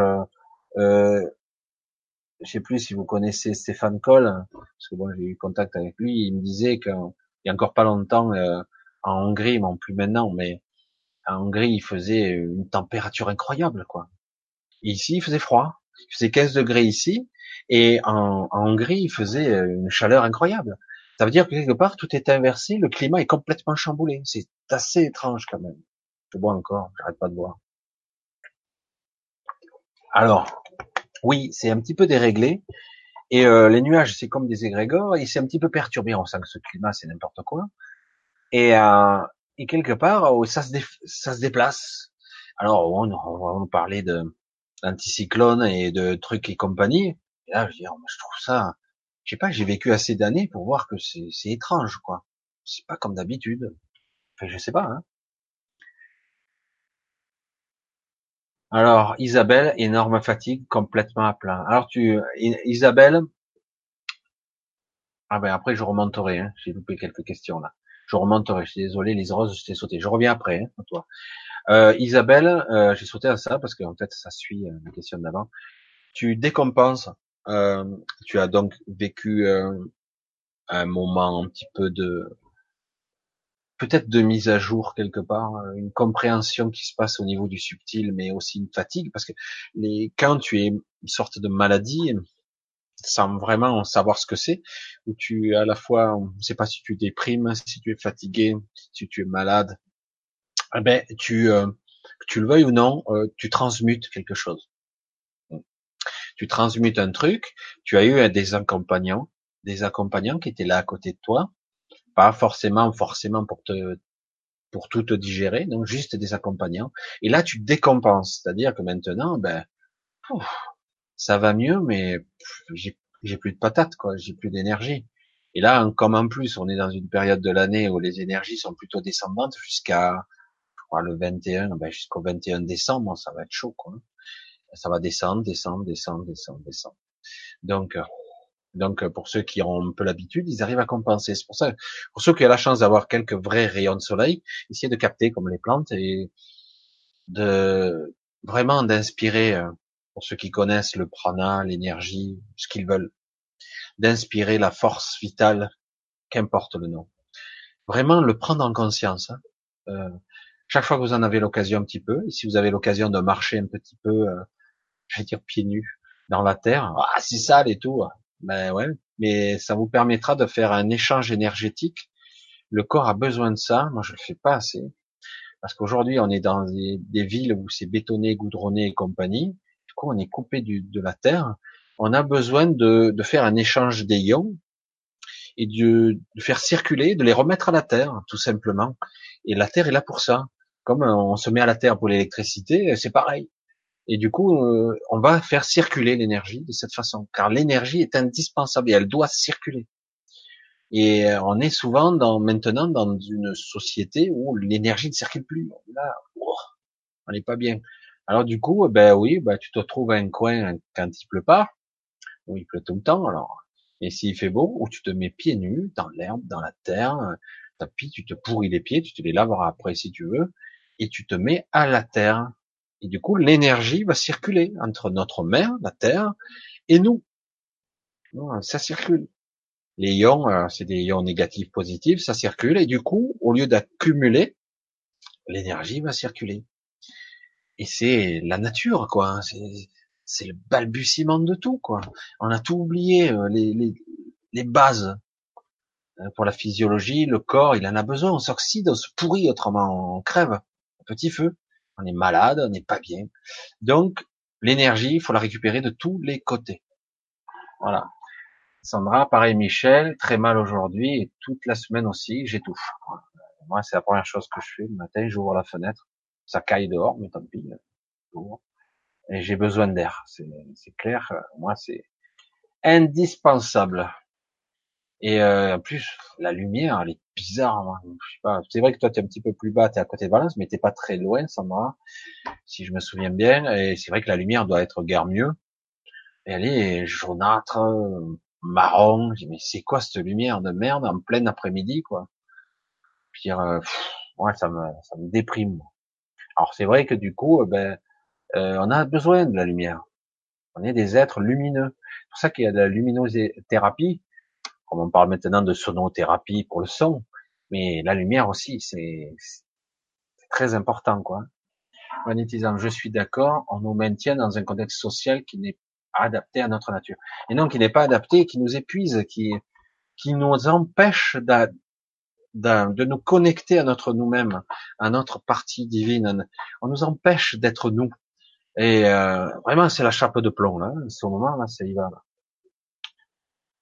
Alors, Valérie, pourquoi doit-on vivre des épreuves, des expériences difficiles qui sont soi-disant pour nous faire accepter la vulnérabilité C'est d'être soi c'est pas tout comme ça que je le vois moi personnellement. C'est pas aussi. Euh... Alors, on pourrait dire tout est parfait, euh... le scénario on avait prévu que ça soit comme ça. Non, non. Euh... Dans toute création, dans tout ce qui a été conçu, il y a toujours des gens qui, qui vont désobéir.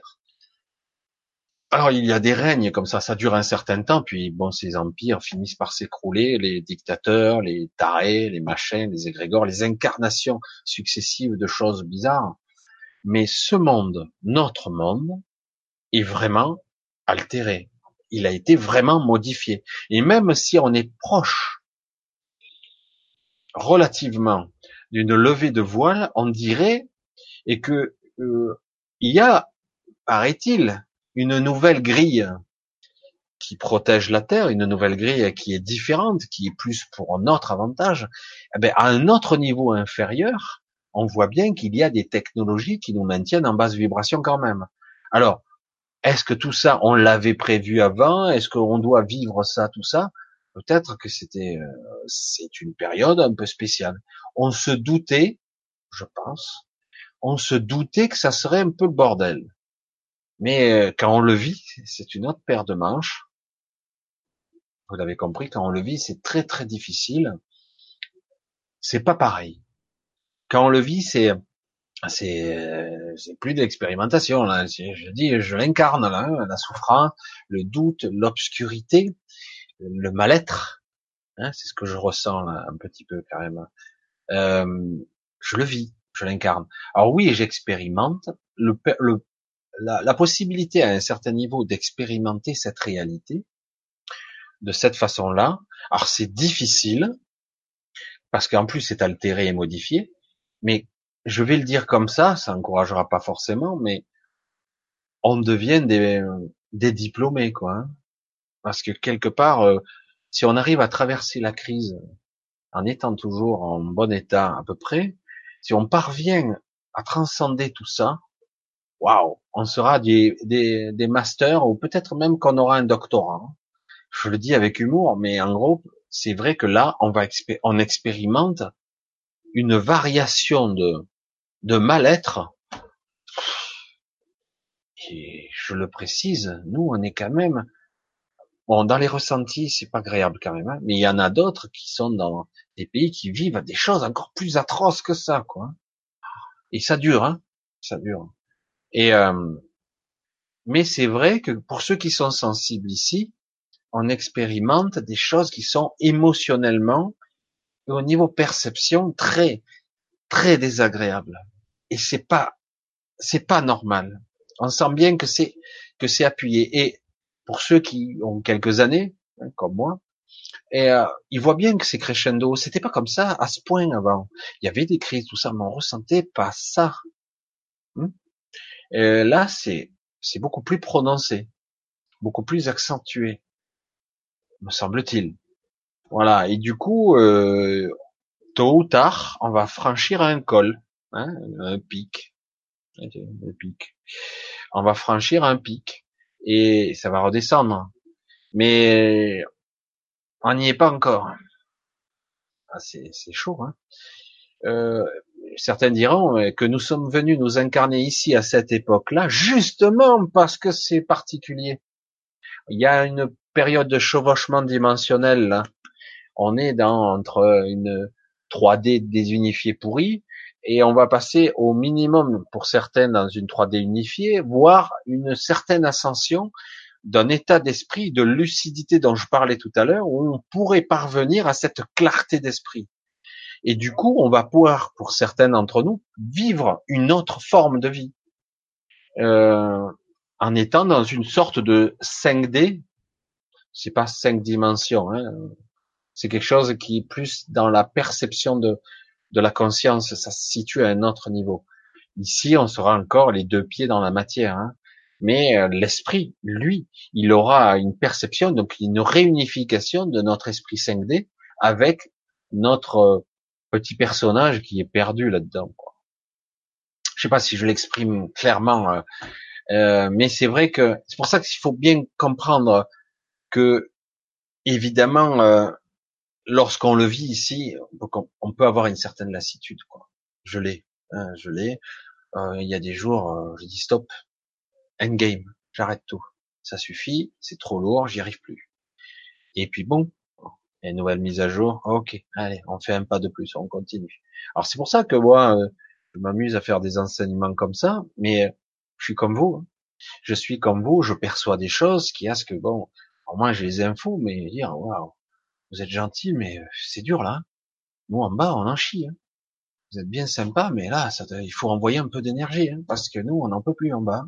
Il y a des gens là, ils ont, sont limite suicide, quoi. Burn-out, dépressif, ils décompensent, plus d'énergie, et puis ras-le-bol, quoi. Ça serait bien qu'on ait une petite période sympathique. Moi, je le dis comme ça, avec beaucoup d'humour, mais où on saurait euh, une vie plus cool, qui se déroule un peu naturellement, qu'on est en, juste qu'on est à vivre et à profiter. Parce que c'est vrai qu'à un moment donné, quand on passe d'une d'un d'une épreuve à une autre épreuve, oh, laisse-moi souffler là. Pause, s'il vous plaît, temps mort. Oh, ça fait beaucoup quand même. Mais c'est vrai que certains vont dire, et je vais finir là-dessus sur ce truc, parce qu'autrement je pourrais en parler toute la soirée, mais euh, on pourrait clôturer là-dessus en disant que on a la chance, paradoxalement, de pouvoir transcender une centaine de vies en une seule.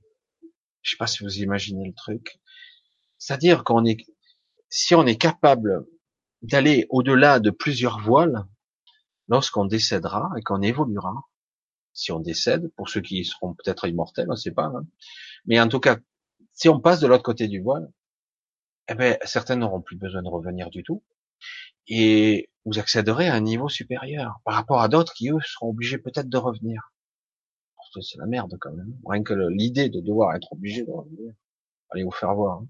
Mais c'est vrai que le petit personnage résonne comme ça.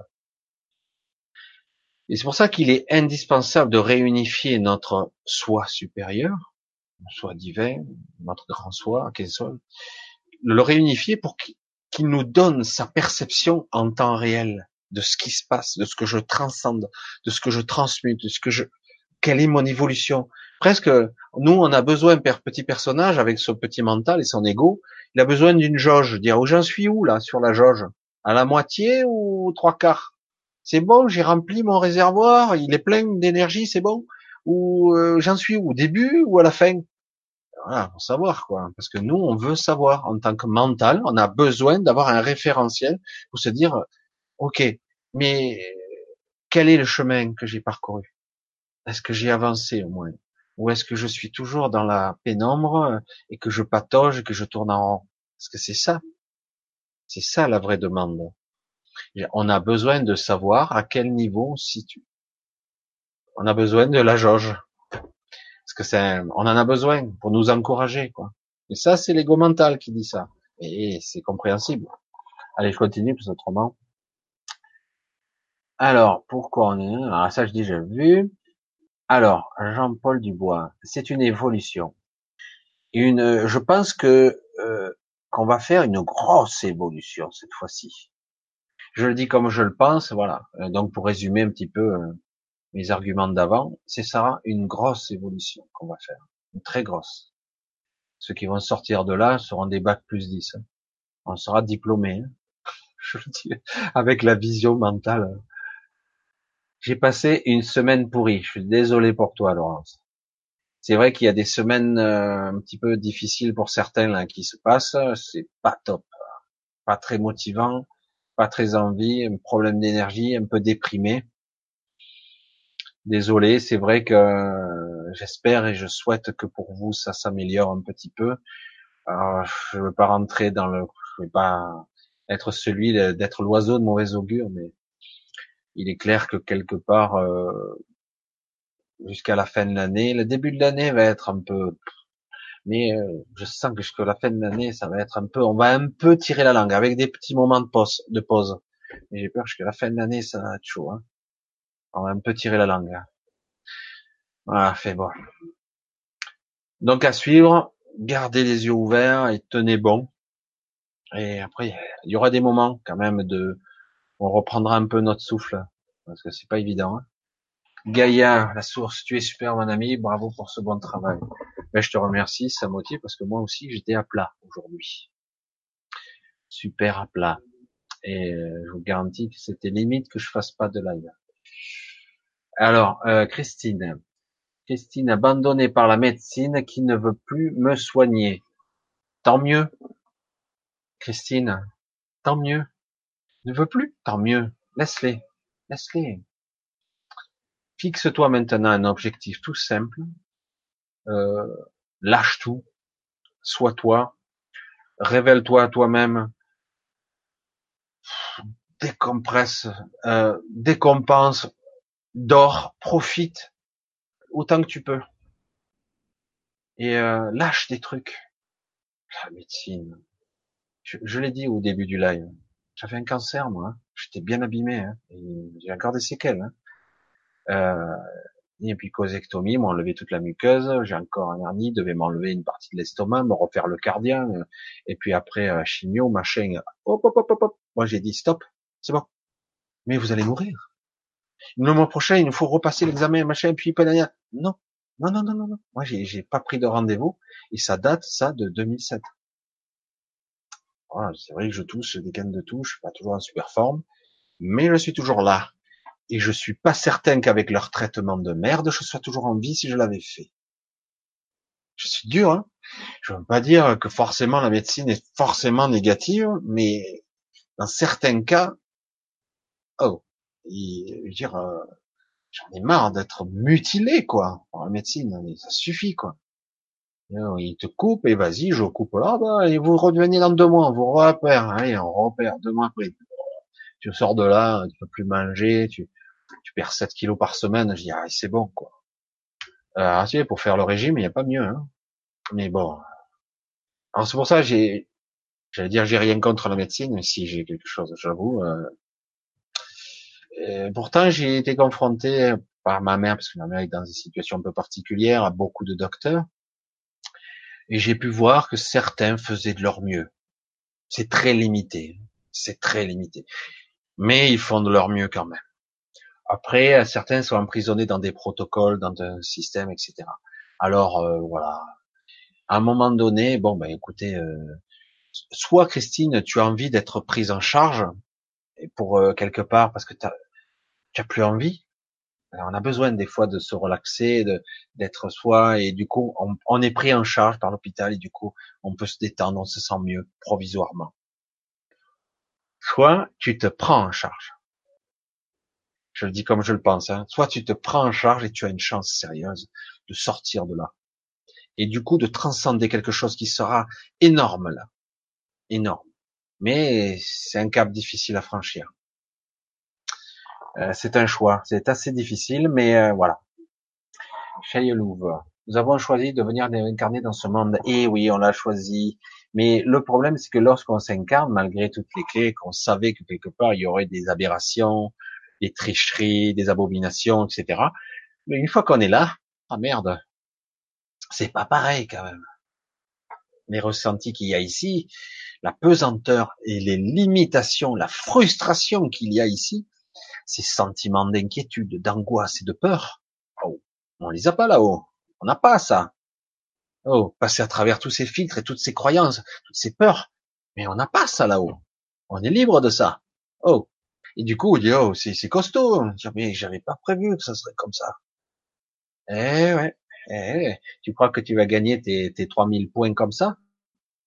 Avec tes points, avec, avec ton joker et plus ton diplôme euh, de doctorat là, à la fin? Ah, Non, pas si simple. Eh, je le dis comme ça avec de l'humour, mais c'est exactement comme ça qu'il faut le vivre. Hein. Eh oui, bienvenue dans le monde de, la vérité. Alors après, chacun le vivra au mieux avec une certaine euh, maîtrise de soi, ce qui peut s'apprendre, des techniques de relaxation, etc., euh, qui vont permettre de passer des caps. Voilà, il y a des techniques quand même qui nous permettent de nous aider, heureusement d'ailleurs. Alors, euh, je crois que j'ai loupé donc la question du haut, je crois que c'est désolé Lise, je vais essayer de retrouver je crois que tu avais dit ça. Ah oui, voilà, je t'ai loupé, désolé. Ah oui. Alors, du coup, je me coller l'image de Lise qui m'est revenue. Peux-tu nous parler de la sorte d'extraterrestre vaisseau comme un, cigare? Alors, il y a toujours eu des... Alors, Lise, pour les histoires d'extraterrestres et des vaisseaux cigares, alors, euh, ça fait quelque temps que c'est pas tout neuf, hein, ce genre de, de vision et de choses. Euh, faut se dire aussi une chose. Euh, il y a des choses que j'ai pas toujours envie de dire, mais bon. Euh, il y a le côté scientifique qui nous vend, ce n'est pas possible. Si on peut démontrer qu'un extraterrestre existe, il ne peut pas venir sur Terre, ça serait beaucoup trop loin. de toute façon, pour trouver la Terre au milieu d'un amas de galaxies, s'il vient d'une autre galaxie, ou s'il vient même de notre même galaxie, déjà même ça fait très loin pour trouver la Terre, elle est microscopique. Mais en fait, faut bien se dire une chose, euh, beaucoup de pseudo extraterrestres, il y a des extraterrestres qui venaient, et il y a aussi des, des, terrestres, des terrestres qui sont là sur Terre depuis toujours, et peut-être des, des extraterrestres qui viennent d'ailleurs, mais qui sont en communication avec ces gens-là. Et euh, c'est ça en fait. Et euh, donc on, on va parler plutôt de ces terrestres qui ne, qui ne sont pas comme nous, attention, hein, qui utilisent des technologies qui auraient peut-être 100 000 ans d'avance ou 500 000 ans d'avance sur nous. Peut-être plus. Et euh, bon, de toute façon. Et, euh, et du coup, donc, on va parler de ces gens-là. Et de temps à autre, on croise ce genre d'appareils. Parce qu'ils sont sur Terre depuis toujours. Ils ont toujours été là. Euh, certaines diront, c'est pas tout, pour moi, c'est pas une absolue réalité, mais quelque part, euh, c'est un peu ça quand même. Nous sommes un petit peu dans une ferme, comme on n'a pas conscience de ce qui se passe. Je parlais tout à l'heure d'un, qu'on nous maintienne dans une forme d'endormissement, où euh, nos perceptions sont tronquées. Euh. J'expliquais lors d'une vidéo où, lorsqu'on était, j'étais lucide à cet état, je parlais de rêve lucide, mais au-delà même. Hein. C'était au-delà parce que là, j'étais pleinement conscient. Lorsque je promenais dans les villes, je voyais des édifices, des choses, des vaisseaux en espace, en haut, des appareils qui étaient là, et euh, des immeubles qui étaient là. Alors que lorsque je peux retourner dans la même ville en étant soi-disant conscient là, il n'y a rien. Alors j'ai rêvé, pourtant c'était super euh, réaliste, quoi. Et dur, quoi, dense, etc. Et des trucs d'une infrastructure qui pourrait paraître euh, plus ou moins construite par l'homme, mais d'autres qui sont gigantesques quand même, hein, avec des héliports où des vaisseaux se posent. Mais c'est étrange.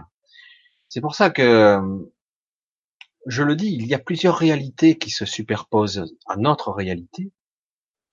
Et on a ici, on est maintenu dans une une sorte de comment je vais je vais essayer de trouver le terme euh, une on nous maintient en basse vibration ça c'est clair dans une phase d'endormissement ou presque donc on n'est pas très conscient et en plus en même temps on a euh, une sorte de codage qui nous est envoyé dans des fréquences qui qui interdit à notre cerveau de décoder certaines informations. Je sais pas comment l'expliquer autrement. C'est-à-dire qu'en gros, il y a des choses qu'on ne verra pas. Elles seront là, devant vos yeux, vos yeux, mais on les verra pas. Mais de temps à autre, pour des problèmes techniques ou des problèmes divers et variés, il va y avoir des apparitions et des rencontres de troisième type, pour d'autres raisons, ça. Et euh, mais aussi des vaisseaux qui sont des terrestres. Mais il y a aussi des extraterrestres, mais qui sont en contact avec eux. C'est pour ça qu'ils ont trouvé entre guillemets la Terre, parce que ça date pas d'aujourd'hui. Donc oui, euh, il y a eu souvent on trouve euh, des vestiges de vaisseaux et on n'en parle pas beaucoup euh, parce qu'il y a eu des vaisseaux qui se sont crachés. Parce qu'il faut bien se dire une chose, il y a eu aussi des conflits, des conflits planétaires sur Terre. nous, on n'a même pas conscience, hein, mais ça nous passe au-dessus de la tête, c'est le cas de le dire. Hein. On le voit pas. Ils nous passent au-dessus, on les voit pas d'habitude. Parce qu'ils passent de, on parle souvent de fréquences d'état ou de, de dimensions différentes, ils passent en 4 ou 5D, comme on disait souvent, mais en fait, c'est encore plus subtil que ça. En réalité, c'est nous qu'on les voit pas, on les distingue pas. On voit qu'une, que partiellement ou pas du tout. Ou on voit, mais euh, notre euh, des programmes en nous effacent ils disent, non, moi j'ai rien vu finalement, non, ça doit être une, une étoile filante, etc. Ou quand on voit un truc aberrant, euh, on a du mal, quoi. Hein. Euh, on a du mal à le digérer. À, le digérer. Je sais pas comment le dire autrement. Donc, oui, euh, il y a euh, des technologies, il y a des êtres plus évolués, il y a des civilisations anciennes, en tout cas des rescapés de civilisations anciennes, qui ont toujours des technologies, qui ont donc des connaissances y compris sur les égrégores, sur les, les, comment s'appelle les, la géométrie sacrée, etc. Toutes ces symboliques, ces vibrations, l'énergie, euh, le conditionnement du mental, la perception de l'esprit, l'influence que peut avoir un être de ce type-là sur vous. Il pourrait très bien ne pas avoir apparence humaine du tout, et lorsqu'il vous parle, vous verrez euh, un homme normal. Euh, parce qu'il influence vos perceptions, parce que quelque part, euh, toujours, l'esprit lisse, il rationalise. Euh, lorsque vous rêvez, tout vous paraît normal, pourtant c'est totalement incohérent un rêve, hein. c'est ni queue ni tête, ça sort du coq à l'âne, des fois c'est complètement incohérent. Et mais l'esprit lisse toujours. Et mieux, si ça lui convient pas, il efface carrément. C'est pour ça qu'il faut bien se dire une chose, même si c'est une formidable machine qu'on a là, elle est pas, on est, nous sommes pas si vieux que ça sur Terre. Hein. Nous sommes pas très évolués. On commence à peine à émerger. On commence à peine à nous réveiller. On commence à peine à prendre conscience. Et ils essaient de nous maintenir inconscients. Non, c'est pas bon. Et puis les gens qui émergent, souvent ils disparaissent. Vous avez pas remarqué? Il y a des gens qui sont très évolués, ou des fois ils sont un petit peu dans l'agressivité, ils disent des fois on est en train de nous tuer, etc. Boum, lanceur d'alerte, terminé on, il, il sort, on, on, on, le, on le cancérise, j'allais dire. Et un mystérieux cancer, il est mort. Ça y est, terminé. Bon, on va pas rentrer dans le complot, euh, mais quelque part, on veut nous maintenir. Alors, ça va être compliqué. C'est pour ça que c'est, c'est étrange. Notre humanité, elle est beaucoup plus compliquée qu'on pourrait le croire. Beaucoup plus compliquée euh, parce qu'il y a des, des, des, humains qui sont bons, des humains qui sont mauvais. Il y a des, des terrestres qui sont là, qui étaient là bien avant nous. Euh, parce que quand on dit c'est la dernière seconde que l'homme est apparu sur Terre, euh, c'est même pas la dernière seconde, c'est une nanoseconde presque hein, qu'on est arrivé. Parce que nous sommes des êtres modifiés, euh, donc forcément, euh, nous sommes une sorte de colonie. Hein.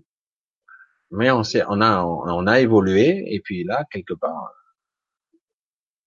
Maintenant, on découvre les extraterrestres, mais c'est pas crédible comme sujet. Personne vous en parlera. Pourtant, on en voit de partout. Il y a des écritures, il y a des trucs, il y a même des hiéroglyphes qui montrent euh, l'apparition de vaisseaux, etc., d'entités, d'êtres qui étaient des géants ou des personnes qui étaient un peu étranges. Mais non, on dit que c'est pas vrai. La fabulation, c'est du fantasme. Dans les écritures, on parlait de Zeus, on parlait de l'Olympe, de géants qui descendaient des montagnes. Euh, il y a toujours eu des mythes comme ça, mais on se dit c'est des mythes, c'est trop loin, et puis de toute façon, de mémoire d'homme, c'est impossible. On vit tellement peu de temps. La mémoire peut être altérée, la transmission orale peut être déformée, donc à la fin, on ne croit plus en rien. Quoi.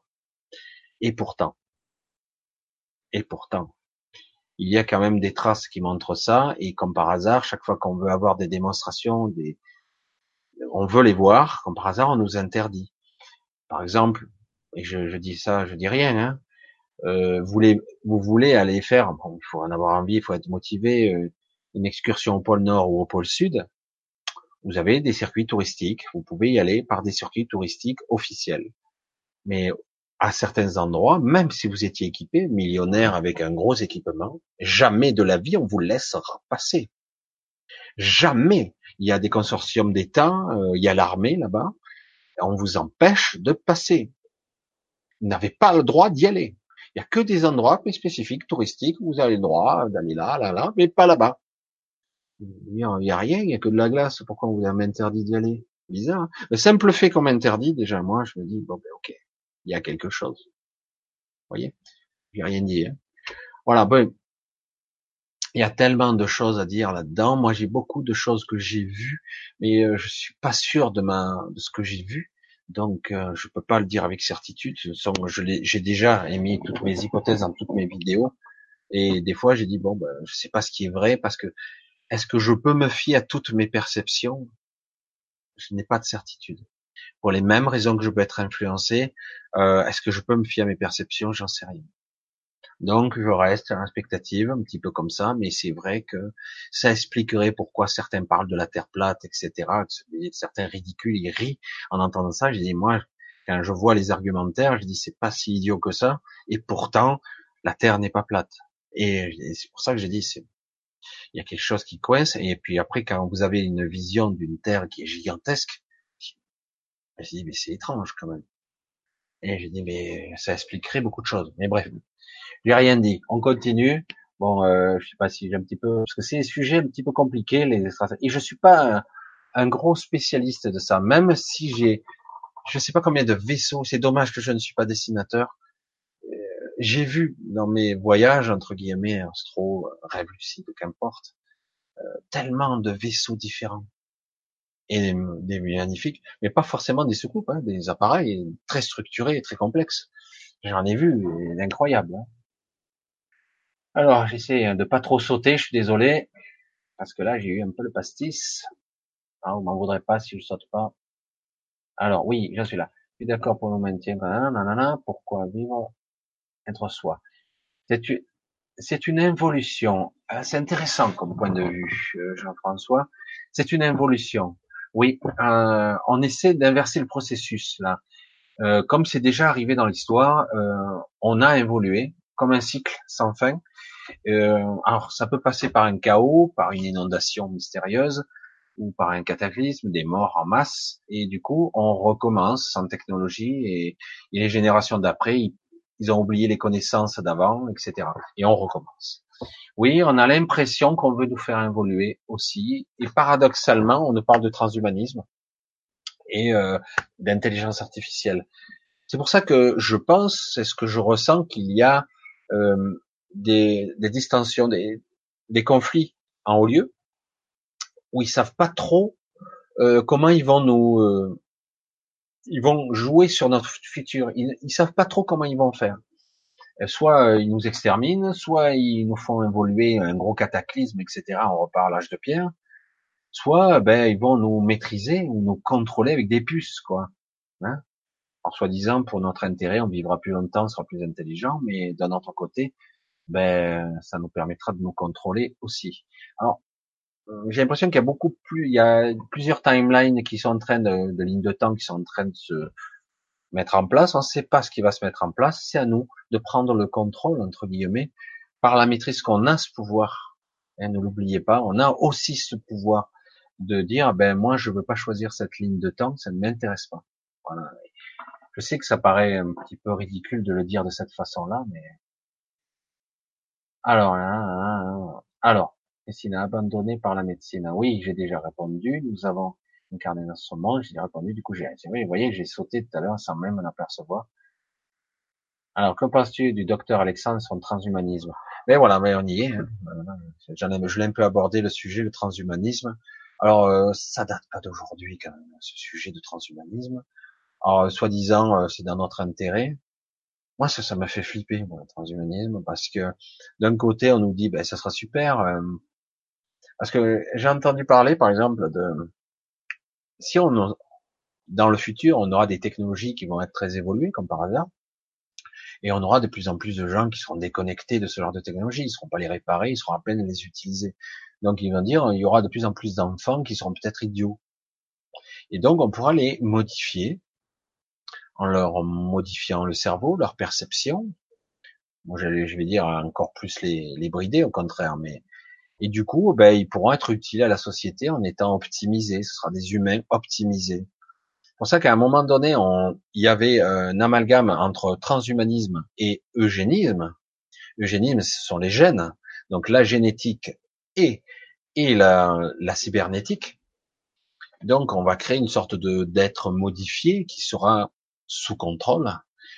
Euh, ça c'est un des fantasmes, hein, le militaire parfait, euh, l'homme complètement sous contrôle, mais qui garde quand même un minimum, mais vraiment un minimum de libre arbitre, mais très très très léger. Il sera hyper conditionné et de toute façon, s'il avait encore assez de courage pour se pour se libérer, il suffirait d'appuyer sur un simple bouton et son exosquelette ou ses, ses organes artificiels cesseraient de fonctionner j'appuie sur le bouton et c'est terminé. Ou voire mieux, je peux le pirater. Je peux pirater son système et voilà. C'est pour ça que moi, euh, ce monde-là, j'espère que je le verrai pas. Euh, même s'il parle de bonnes choses, mais euh, il y a toujours des gens qui veulent dominer et contrôler les autres, des êtres qui veulent contrôler. C'est pas forcément des humains d'ailleurs, mais et toujours avec ce pouvoir de domination et de ici bas. Et donc tant qu'il y aura une possibilité de gens qui sont belliqueux euh, avec le contrôle, ils le font sans hésiter. Donc oui, c'est pas quelque chose de sympa, même si eux ils disent que c'est super. Vous serez amputé d'un membre, vous pourrez euh, à nouveau avoir un membre. Vous avez plus de cœur, on vous mettra un cœur. C'est magnifique. Vous y voyez plus, on vous met des yeux encore plus performants qu'avant. C'est génial. Hein. on pourra voir ce que vous voyez, on pourra pirater vos yeux, on pourra, si vous payez pas vos traites, on pourra même les désactiver. On sait jamais. Hein. Ah, vous avez pas payé ce mois-ci. Mais bon, je m'amuse. Je pense que euh, pour moi, le transhumanisme, c'est flippant à mort. Et c'est pas porteur. Hein. Euh, c'est bon, c'est pas pour tout de suite, mais ça progresse très vite quand même. Hein. Lou sans maître. Bonsoir Michel. Je pense que tu te souviens de moi. En effet, il fait quelque temps que je te suis. Je commence à réussir à avoir différemment dans mes rêves. Alors ça, c'est une prise de conscience qui est euh, progressive. Il ne parvient pas encore à changer de dimension. Alors, pour le changement de dimension, c'est le, il n'y a pas à, faire des choses, c'est à être quelque chose en fait. C'est vraiment ça qu'il faut voir. Hein. Alors, un déjà, il y a le cheminement, on peut se conditionner à être euh, avant de, de dormir par l'autosuggestion, par une forme de méditation, on peut se conditionner, se conditionner à être euh, à être conscient lorsque je serai dans le rêve. Je vais être conscient et je veux. Euh, alors on peut créer des, mécanismes comme euh, si je pense que je rêve, est-ce que je vais me réveiller? Parce que fois, dans certains cas, on sait, surtout au petit matin, qu'on rêve et du coup on se réveille. Guerre après. Mais le but est de se maintenir en état d'éveil, dans le rêve. C'est pour ça que c'est un paradoxe et une incompréhension du mental. Il y a une dichotomie un peu étrange. Je dis comment je peux être éveillé tout en étant dormi. Du coup, il y a une séparation du corps et de l'esprit quelque part, à un moment donné qui doit se produire et doit, ça doit se sentir. Donc, tout ça, ça s'apprend tout doucement par suggestion. On n'est pas obligé d'utiliser des techniques parce que les techniques qui s'apprennent ici et là, il y en a partout, de toutes parts, euh, sorties de corps et compagnie. chacun aura sa technique elle peut être personnelle. Déjà, il suffit déjà d'y penser, de projeter son intention, je veux être conscient, etc. Après, euh, à quel niveau, je vais le dire comme ça pour que ton mental comprenne bien, euh, à quel niveau je suis conscient dans mon rêve? À 30%, à 45%, à 55%, je sais pas, je dis n'importe quoi. Le but, dans un premier temps, c'est d'être le plus conscient possible. Et à un moment donné, tu vas avoir un point de bascule il y a des fois, tu n'y arriveras pas. Il y aura des périodes, pendant un mois, tu ne parviendras pas à faire des choses. Et puis un jour, alors que tu ne cherches pas en particulier, mais comme tu auras préprogrammé des semaines et des mois avant, tu sauras faire. Tu vas te retrouver dans une situation où tu es parfaitement lucide. là, il ne s'agit pas de paniquer, ou même au contraire, c'est de s'amuser. Et tu fais toutes sortes de tests. Parce que parfois, tu es tellement, euh, c'est tellement réel tu te dis, mais c'est pas possible, je rêve là, mais je suis pas sûr. Hein. Et parce que vraiment, tu te, tu dis, mais je le vis quoi. Alors tu fais toutes sortes de tests et normalement, alors certains s'amusent à faire des lévitations, ils décollent les pieds. Par l'esprit, on peut facilement décoller. Alors, euh, on a toutes sortes de tests qu'on peut faire. Il faut se dire une chose à ce niveau-là. Il faut parvenir à un être en joie. Si tu es en stress, tu vas te réveiller très rapidement dans les quelques secondes qui suivent grand maximum. Si tu es en joie, en état de presque de de tranquillité et de d'amusement, hein, tu peux continuer dans cet état. Et tu vas pouvoir voir que parfois tu peux rencontrer, tu vas avoir des consciences à un moment donné de tes pensées, parce que quand on n'est pas prêt, c'est ce qui se passe. On a des pensées de légère angoisse inconsciente qui vont arriver, la peur des chiens qui vont te poursuivre, qui te mordent, mais tu t'aperçois que si t'as pas peur, tu te retournes, le chien il finit par être gentil avec toi. Euh, tu peux sauter et du coup le, chien il sautera aussi haut que toi, il peut t'attraper. Donc il faut lâcher ses peurs. Tu vas t'apercevoir qu'il y a des peurs sous-jacentes. Si t'es pas préparé, si t'as pas appris à, ou à méditer ou à lâcher certaines peurs, il risque de ça. Si tu arrives à te libérer de ça, tu es dans un espace de, de tranquillité où vraiment tu vas contempler le moment. Tu, tu auras conscience que c'est, tu es dans un monde qui est virtuel en partie, pas seulement. Et, et, donc, à un moment donné, tu peux émettre juste l'intention, dire, mais moi, j'avais fait quoi à l'époque? C'était assez intéressant, parce que la question que je m'étais fait, parce que lorsque je suis dans cet état de conscience, je pense pas tout à fait de la même façon que là, quand même. Hein. Je suis très conscient, beaucoup plus que là, mais je pense pas tout à fait de la même façon. Je suis pas tout à fait la même personne, mais c'est moi toujours. Et, et donc, moi, j'ai mis l'intention, j'ai dit, j'aimerais rencontrer d'autres personnes comme moi. J'ai simplement émis cette intention. Vraiment, euh, je l'ai même pas prononcé en mots. Et je me suis retrouvé à 30 mètres du sol, au moins, au-dessus du wow. D'un coup, la seconde d'après, elle est là, je dis waouh. Et je voyais d'autres personnes qui l'évitaient, qui promenaient d'un arbre à un autre et qui allaient sur une cime, qui voyaient, donné, il y avait une, énorme statue, hein, ils regardaient la statue. Et, euh, et du coup, je me suis rapproché et j'ai commencé à discuter avec des personnes humaines et non humaines et euh, qui n'avaient pas d'apparence humaine du tout et on parlait et c'était euh, hallucinant parce que c'était passionnant quoi.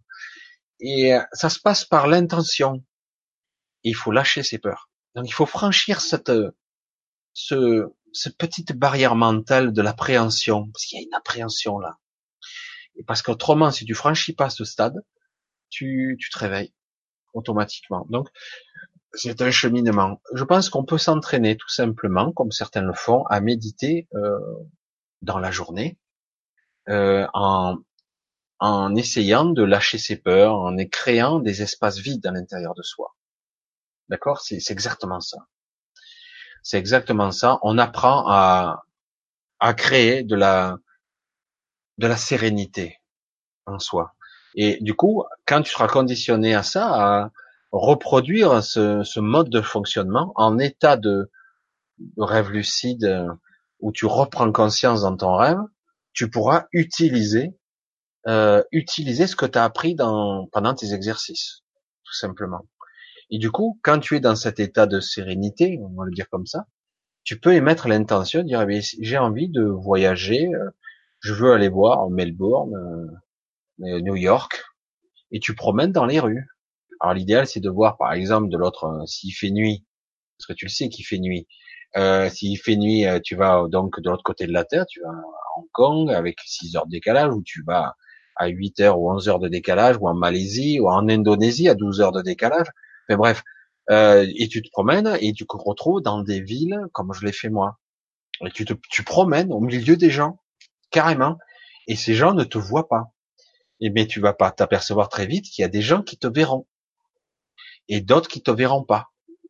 Et il faut faire très attention parce que dans certains cas, tu peux être déphasé dans le temps. Ça, c'est énorme, ça. Et tu es pas tout à fait dans le même flux temporel. Alors ça, c'est carrément énorme. Tu peux te projeter dans des souvenirs où euh, il faut faire très attention. C'est pour ça que c'est très compliqué. Tu peux te perdre dans ton mental. Euh, notre monde mental, notre univers est gigantesque. Donc, euh, donc c'est voilà, des gens commencez par là. Il y a toutes sortes de façons. Moi, je, je pratique presque plus, ça m'arrive encore hein, quand même. Et souvent, je me retrouve souvent dans, les mêmes scénarios, moi. Et, hop, je sais que je suis là. Allez, il faut que je me dégage de là, etc. parce que chacun on a une structure et on se retrouve souvent dans les mêmes endroits euh, quand on est dans cet état-là. On a toujours les, des endroits de prédilection où on atterrit, plus ou moins pareil. Et, mais bon, un jour, euh, je pense que tu vas, tu t'en apercevoir petit à petit. on continue un petit peu. Attention à la loi martiale. C'est Lise Rose. Où ils vont nous imposer plus, euh, à argent virtuel et perte de notre librairie. Je refuse d'être asservi. On n'en est pas encore là, mais je pense qu'ils en ont l'idée. On verra. Mais euh, on verra. On verra. je pense que ça va pas être aussi simple que ça. Hugo, hein, hein. j'étais un enfant non désiré, chez les loups, moi aussi. Oh, vous inquiétez pas, c'est quelque chose de très fréquent, ça, euh, les enfants non désirés. Faut oublier qu'à une certaine époque, on maîtrisait pas toujours. Euh, euh, des fois, c'est un accident, on maîtrise pas toujours les, les que s'appelle les, grossesses. Et du coup, bon, on est parfois. Moi, c'était mon cas aussi. Hein. Et euh, finalement, je suis là. Bon. Après, ça, c'est un programme qu'on peut avoir, enfant non désiré. Mais si on en prend conscience, on peut s'en défaire de ça. Hein. Il faut, faut lâcher ce truc. Après, on vit pour soi. Hein. On vit pour sa vie. Et après, on s'entoure de personnes qui nous plaisent, qui nous intéressent. Autrement, euh, si on vit toujours dans ce schéma, cette structure, une fois que j'en ai pris conscience, ça perd de sa force. Alors, Monique, c'est une soirée pas comme les autres. Mais presque comme les autres et pas comme les autres. Voilà, je parle un petit peu plus cette fois-ci. Oh, encore, je parle toujours pareil. Voilà. Christine, comment vivre sa vie avec ces douleurs colon irritables? Alors, faut savoir, Christine, que ce que tu vis, c'est euh, c'est de l'émotionnel qui n'a pas été euh, qui a pas qui est pas sorti quoi. Euh, tout en collant, c'est euh, je vais le dire de façon euh, très imagée, mais tant pis, on va le dire comme ça. Ton colon, c'est tout ce qui est crade, hein, c'est tout, c'est la merde que tu n'as pas digéré. Et, et du coup, en décodage, on peut le dire comme ça, c'est quelque chose qui n'est pas sorti de toi, et donc il est irrité, il est, il est, ce sont des, des, émotions non cristallisées. Alors ça doit revenir à longtemps en arrière. Ça fait très très longtemps. Pour moi, c'est des, des, choses qui, qui, durent depuis probablement ton enfance. Et, euh, et du coup, c'est quelque chose qui n'a un pas été digéré. C'est quelque chose qui parfois est acide et corrosif et attaque ton organisme, euh, comme une colite. Hein, une colite. Il y a la colère sous-jacente ou euh, les émotions contrôlées. Tu essaies de réprimer tes, émotions et tes sentiments, alors qu'il faudrait que tu apprennes à les voir, à les révéler. Ça peut pas être évident, mais à les révéler et à les voir et à les plonger là-dedans, j'allais dire, plonger dans la merde, parce que le colon c'est ça, hein, c'est la merde, c'est la digestion et c'est l'émotionnel pur. C'est tout ce qui ne peut pas être digéré. Hein. Et du coup, qu'est-ce qui se passe? Quand je digère, est-ce que c'est acide? Ça veut dire mon corps sécrète de l'acide, c'est irritable parce qu'il se fait attaquer. Il peut y avoir aussi un milieu, euh, c'est ce que j'entends, un milieu bactérien qui est qui est pas propice. Alors, euh, souvent, ce qui peut arriver, c'est que quelque part, il y a un problème d'alimentation aussi, mais c'est souvent lié à l'émotionnel hein, quand même. Euh, si tu es vulnérable de ce côté-là, euh, il va falloir, pour moi, il faudrait que tu cherches un petit peu qu'est-ce que c'est qui qui te ronge de l'intérieur et qui te met dans la merde et qui, euh, qui t'attaque, qui, qui, corrode et qui, qui mange ton organisme. Parce a, on a dans, euh, j'allais dire, il y a plein de trucs qui me disent, je vais pas le dire parce que autrement, bref. Et euh, dans notre organisme, on a toutes sortes de bactéries. On a des bactéries macrophages et on doit en avoir un certain équilibre, une alchimie. C'est une alchimie le corps. Et euh, et s'il y a un déséquilibre, euh, donc certaines bactéries, je connais pas les noms, hein, je me rappelle plus.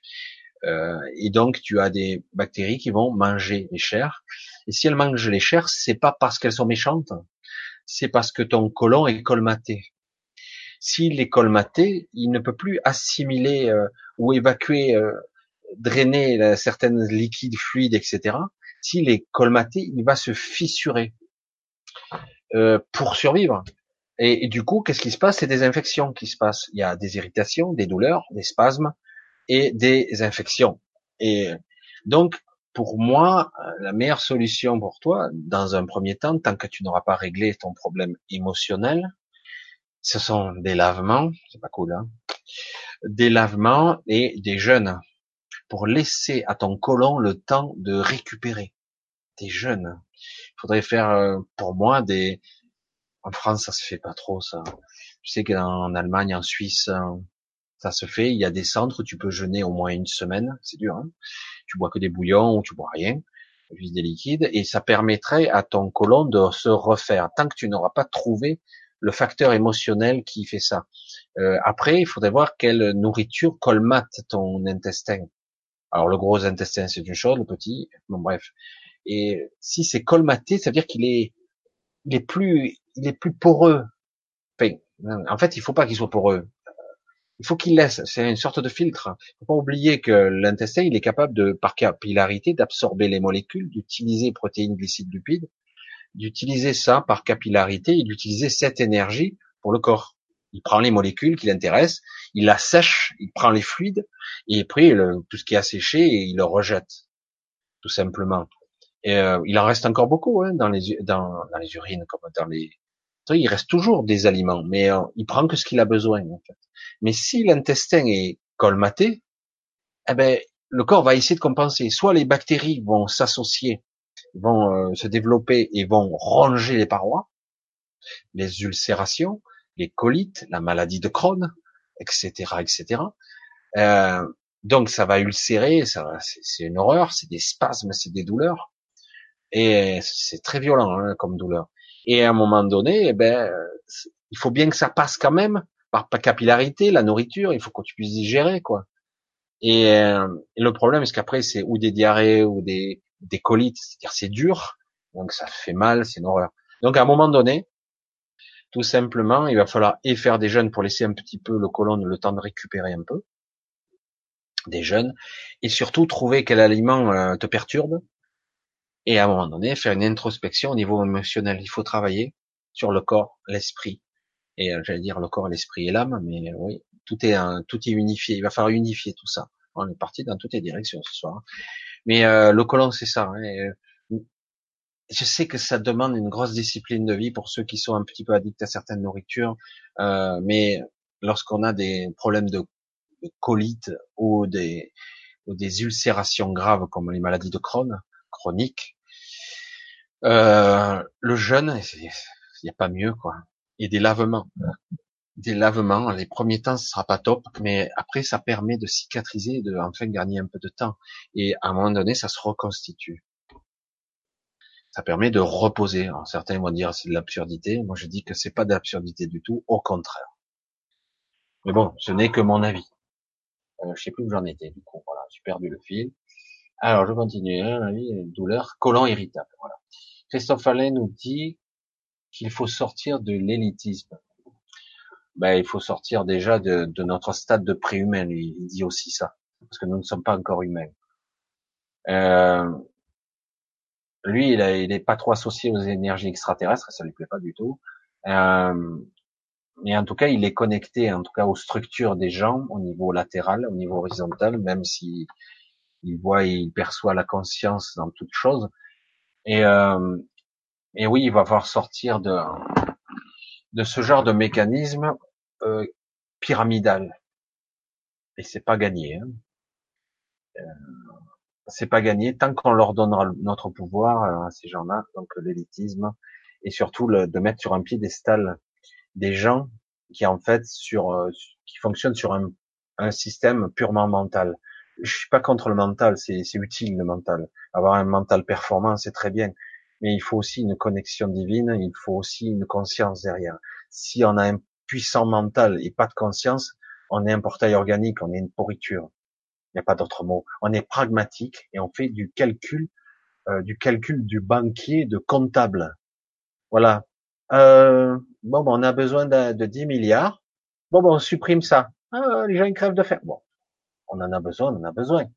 Voilà, ça c'est le calcul pur et dur. Euh, voilà, à un moment donné, euh, il faut, c'est bien le mental, mais il faut aussi la conscience qui va avec. Autrement, et le problème, il est là. Il y en a certains, bon, ben, voilà, ils sont payés pour ça, euh, ils se posent pas trop de questions. Bon, certains quand même démissionnent quand même, ce qui prouve bien qu'ils ont une certaine conscience, à un certain niveau. Donc, il y a un, point au-delà duquel ils n'iront pas. Alors, euh, Niki, d'après ce que tu dis, il n'est pas bon vivre en France, je devrais aller en vacances. Euh, non, merci. En ce moment. Je le dis comme je le pense. Bon, après, euh, faire juste un petit tour et repartir, pourquoi pas hein. Tu ne vis pas. Mais personnellement, pour avoir vécu euh, ça plusieurs fois, lorsque je reviens à, à Roissy, sur le tarmac, je ressens les grégores de Paris. C'est épouvantable. Épuisant. Énergivore. Tu te fais dévorer tout cru. C'est épuisant. Je sais pas comment dire. Moi, Paris, euh, c'est une ville qui, pourtant c'est une belle ville, hein, c'est intéressant, mais, et par contre, dans d'autres pays, tu ne ressens pas ça T'as pas cette sensation. T'as pas cette sensation de, d'avoir une chape de plomb. Et quand tu arrives à Paris, tu le sens tout de suite. C'est étrange, hein, vraiment, hein, pour ceux qui sont sensibles. Alors, nanana, ça pas je vais essayer de continuer. Euh, on ne convient plus. Alors, on ne s'en souvient plus quand on arrive sur Terre. Oui, on se souvient plus de grand chose, en effet. Un enfant n'est jamais non désiré. En fait, à un certain niveau, il peut être non désiré, mais en réalité, s'il est en vie, c'est qu'il était prévu. Donc euh, voilà, tout dépend de quel angle de vue on le voit, tout simplement. Très épouvante, oui. Alors, j'essaie de voir. Parmi nous, il y a des pseudos très humains contre la nature. Être, hein, il y a des pseudos êtres humains contre la nature et contre l'humanité. Oh, voilà, d'accord. Entité du judaïsme contre l'humanité, ce sont des faussaires.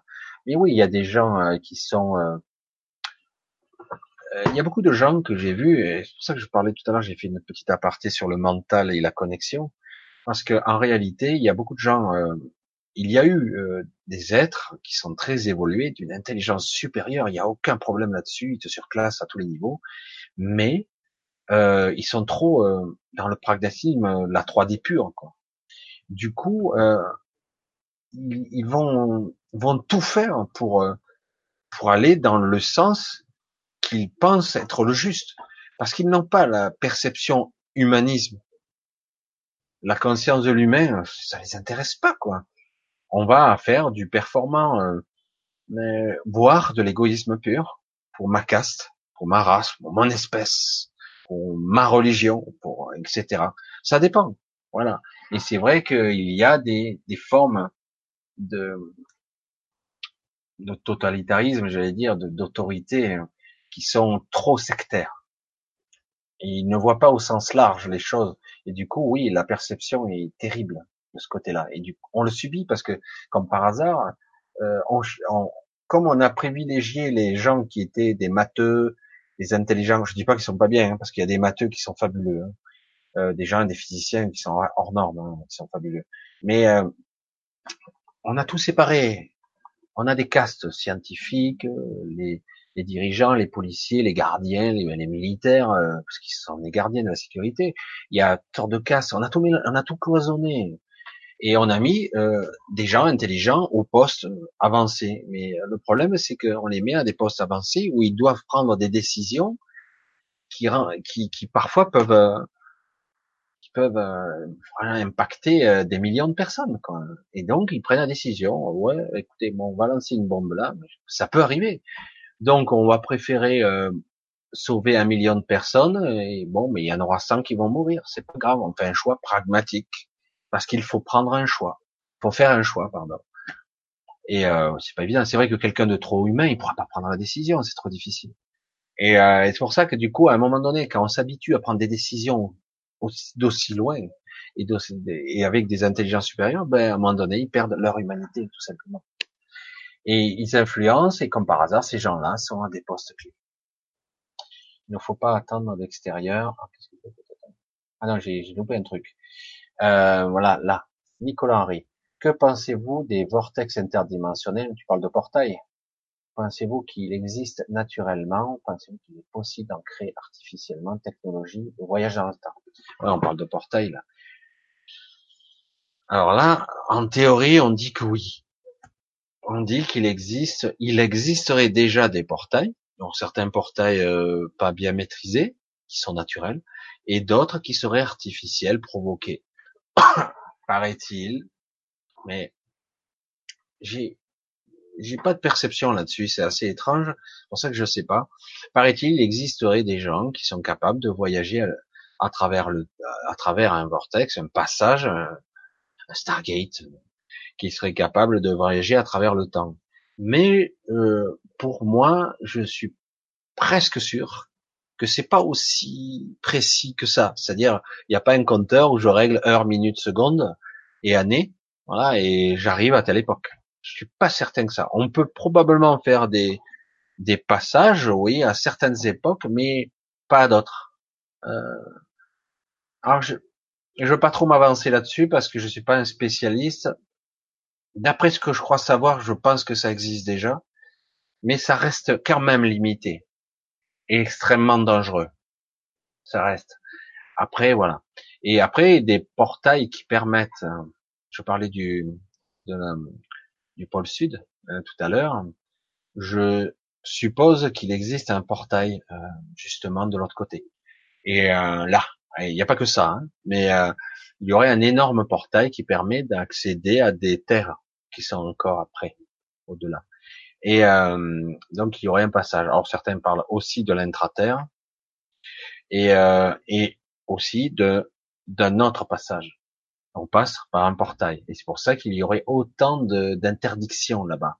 De toute façon, hein, tu arrives devant un mur de glace, tu te dis, je vais pas y arriver. Mais si tu serais équipé, on te laisserait pas passer quand même. Hein. Pas le droit. Bizarre, hein bizarre. Moi, rien que le simple fait qu'on m'interdise d'y aller, déjà, me dit, bah, forcément, il y a quelque chose. Donc, euh, oui. Euh, je suis pas un spécialiste de ça, mais pour moi, les portails euh, dimensionnels existent. Et est-ce qu'on peut les provoquer? Euh, À mon niveau, moi j'ai dit, moi je sais pas, je sais pas. Mais à un moment donné, lorsque j'étais dans un état décorporé et que je voyageais à certains niveaux, j'ai vu un endroit à plusieurs reprises qui me permettait d'accéder à, à, au passé, mais pas au futur. Euh, et euh, j'ai commencé à rentrer, à pénétrer cet endroit, et j'ai eu, euh, j'ai eu un petit peu peur. Je suis sorti parce que c'était très étrange. Euh, alors voilà. Et donc je peux pas en dire plus que ça, mais c'est-à-dire que je pouvais faire des, des voyages dans mon propre passé, probablement. Et chaque fois, des points d'ancrage, c'était moi. Chaque fois.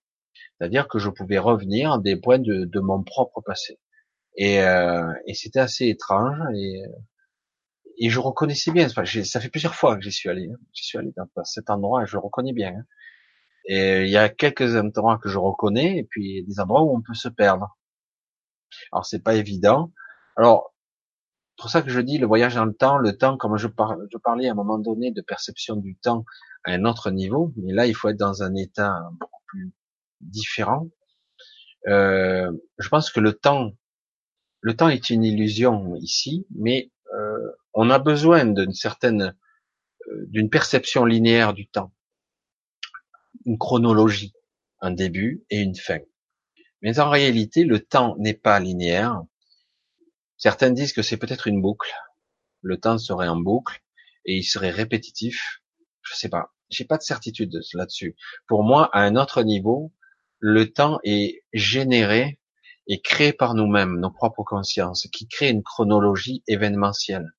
Mais en réalité, lorsqu'on analyse un temps soit peu, avec sincérité et avec un peu de technique, nos propres souvenirs, on s'aperçoit que le temps n'est pas réel, même pour nous, et qu'en fait on n'a que la perception de chronologie je vais essayer de m'expliquer parce que c'est pas encore des sujets compliqués là. Euh, on a des, en fait, des perceptions de souvenirs. On n'a que des référentiels de, bulles temporelles, en fait, des bulles de souvenirs. Par exemple, lorsque je veux me souvenir euh, de, je sais pas, par exemple, de, de 2000, je sais même pas où j'étais, j'en sais rien. Eh ben, du coup, je me souviens de rien.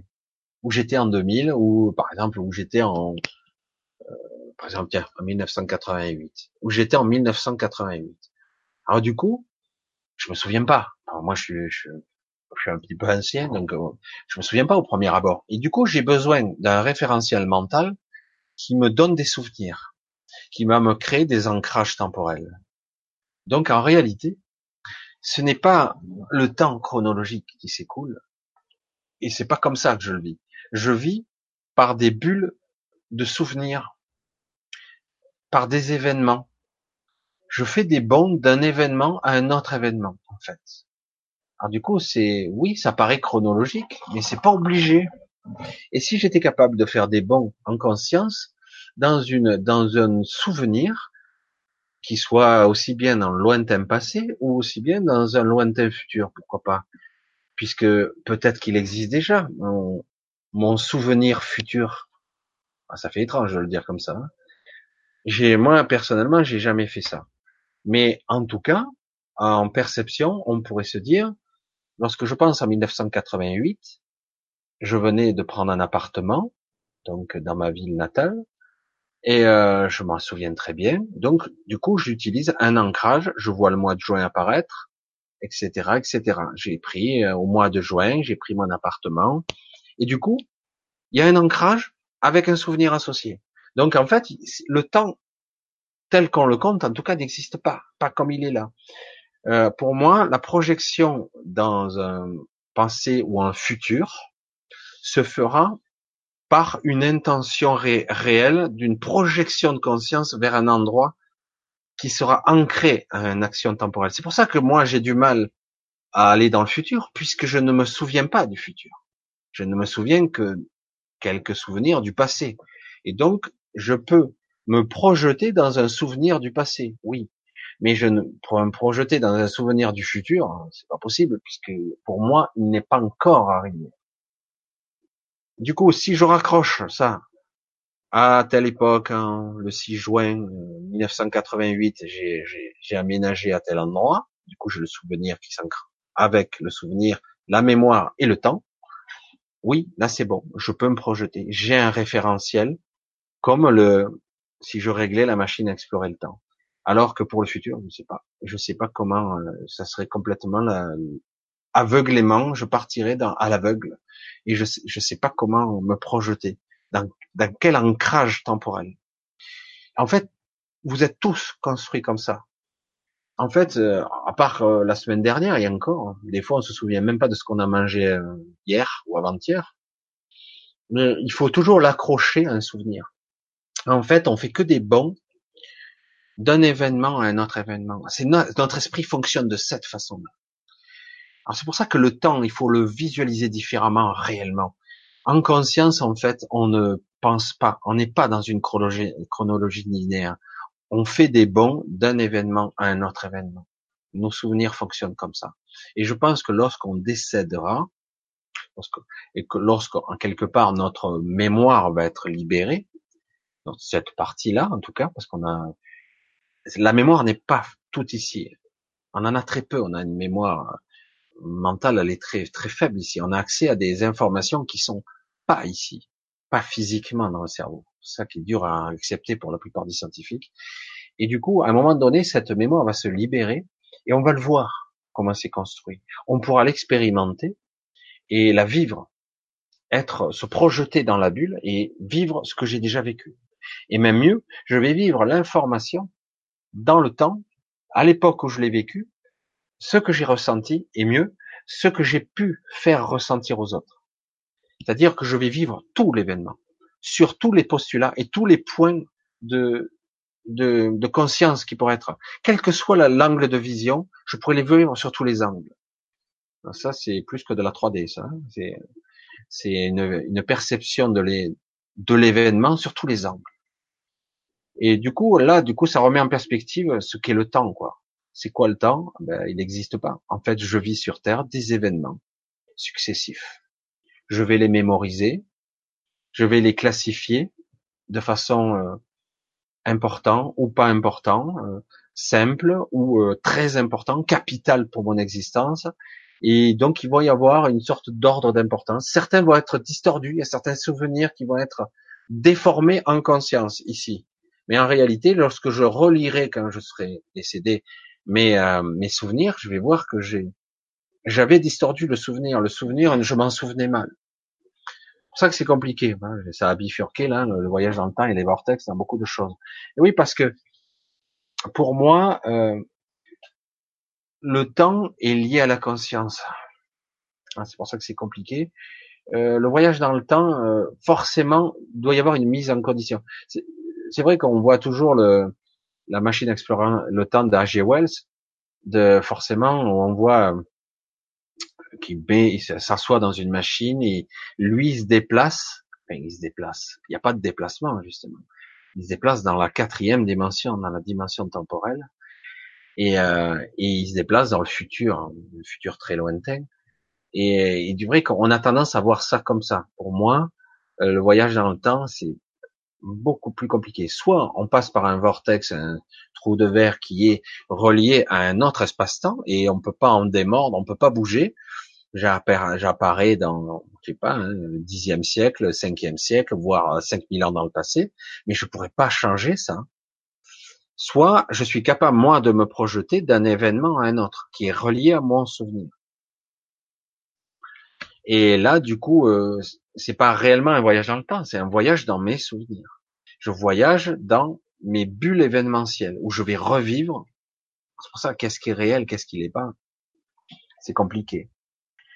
Oula. Ah, je vais un petit peu continuer, peut-être non?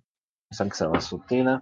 tout à fait, il ne faut pas rien attendre à l'extérieur. La réponse est en nous, en vraie lumière.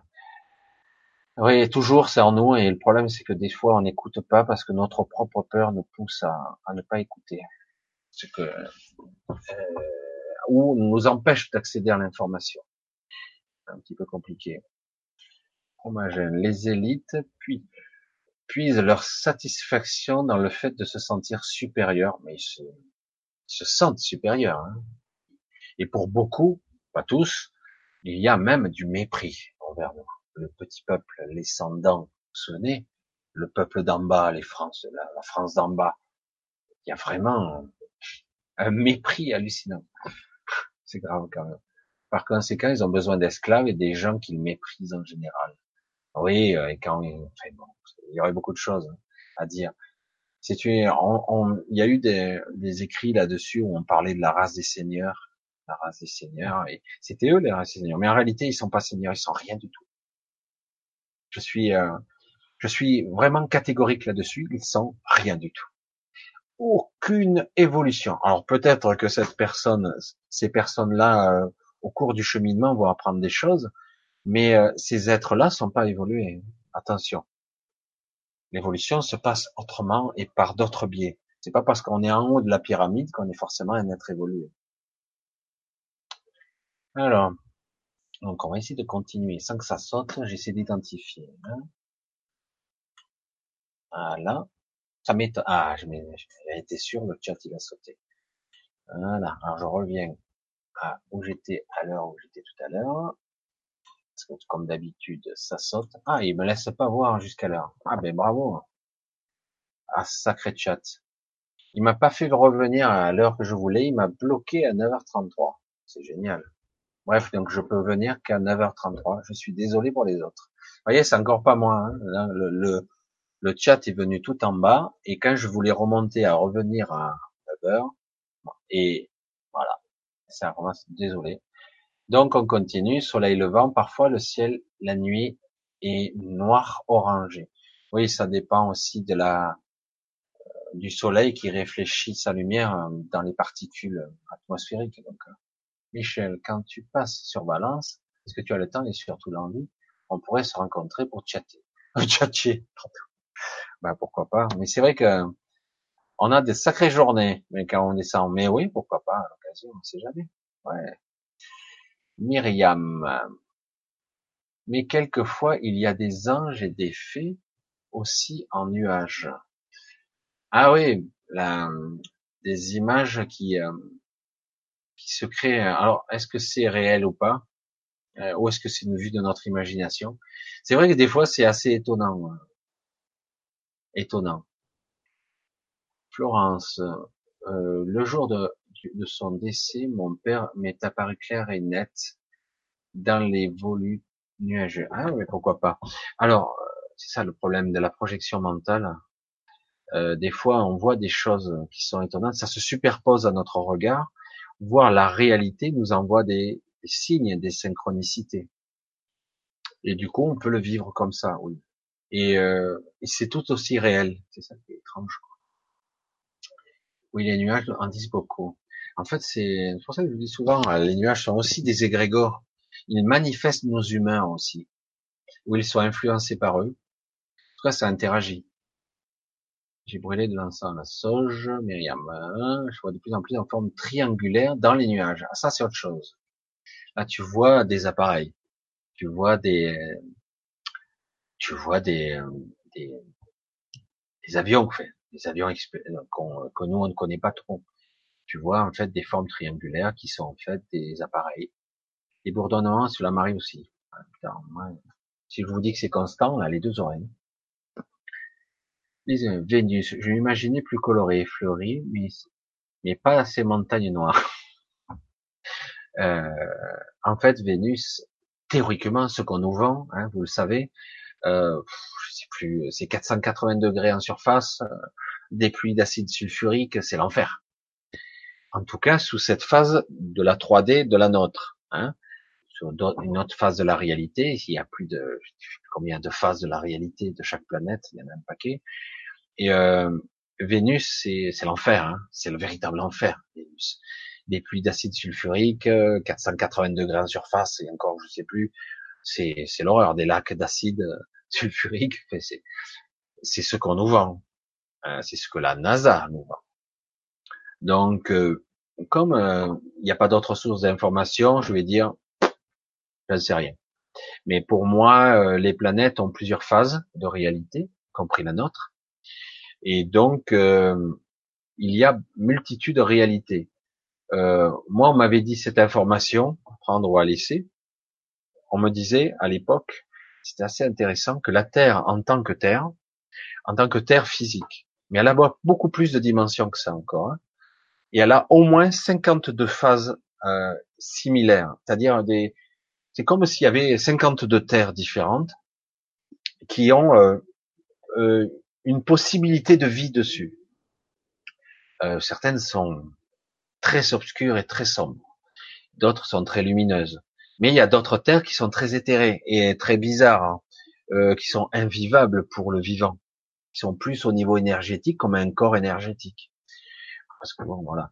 Et euh, on m'avait dit ça, et voilà, à prendre et à laisser, parce que moi j'ai pu voir d'autres réalités alternées de la Terre qui sont pas cool, et d'autres qui sont très flashy, quoi, très étonnantes. Voilà, donc c'est pour ça que apprendre avec des pincettes, parce que bon, c'est non vérifiable tout ça, évidemment. Alors, ça me bloque dans mes projets. Ah, désolé. Euh, j'ai brûlé de l'encens sauge. J'essaie de te suivre, oui ça bloque dans des projets. Ces blocages, c'est toujours toi, Isabelle. Alors, est-ce que tu en es où euh, C'est pas toi qui voulais, euh, qui souhaitait éventuellement faire du théâtre ou quelque chose comme ça, me semble-t-il. Et où tu en es Où de ça?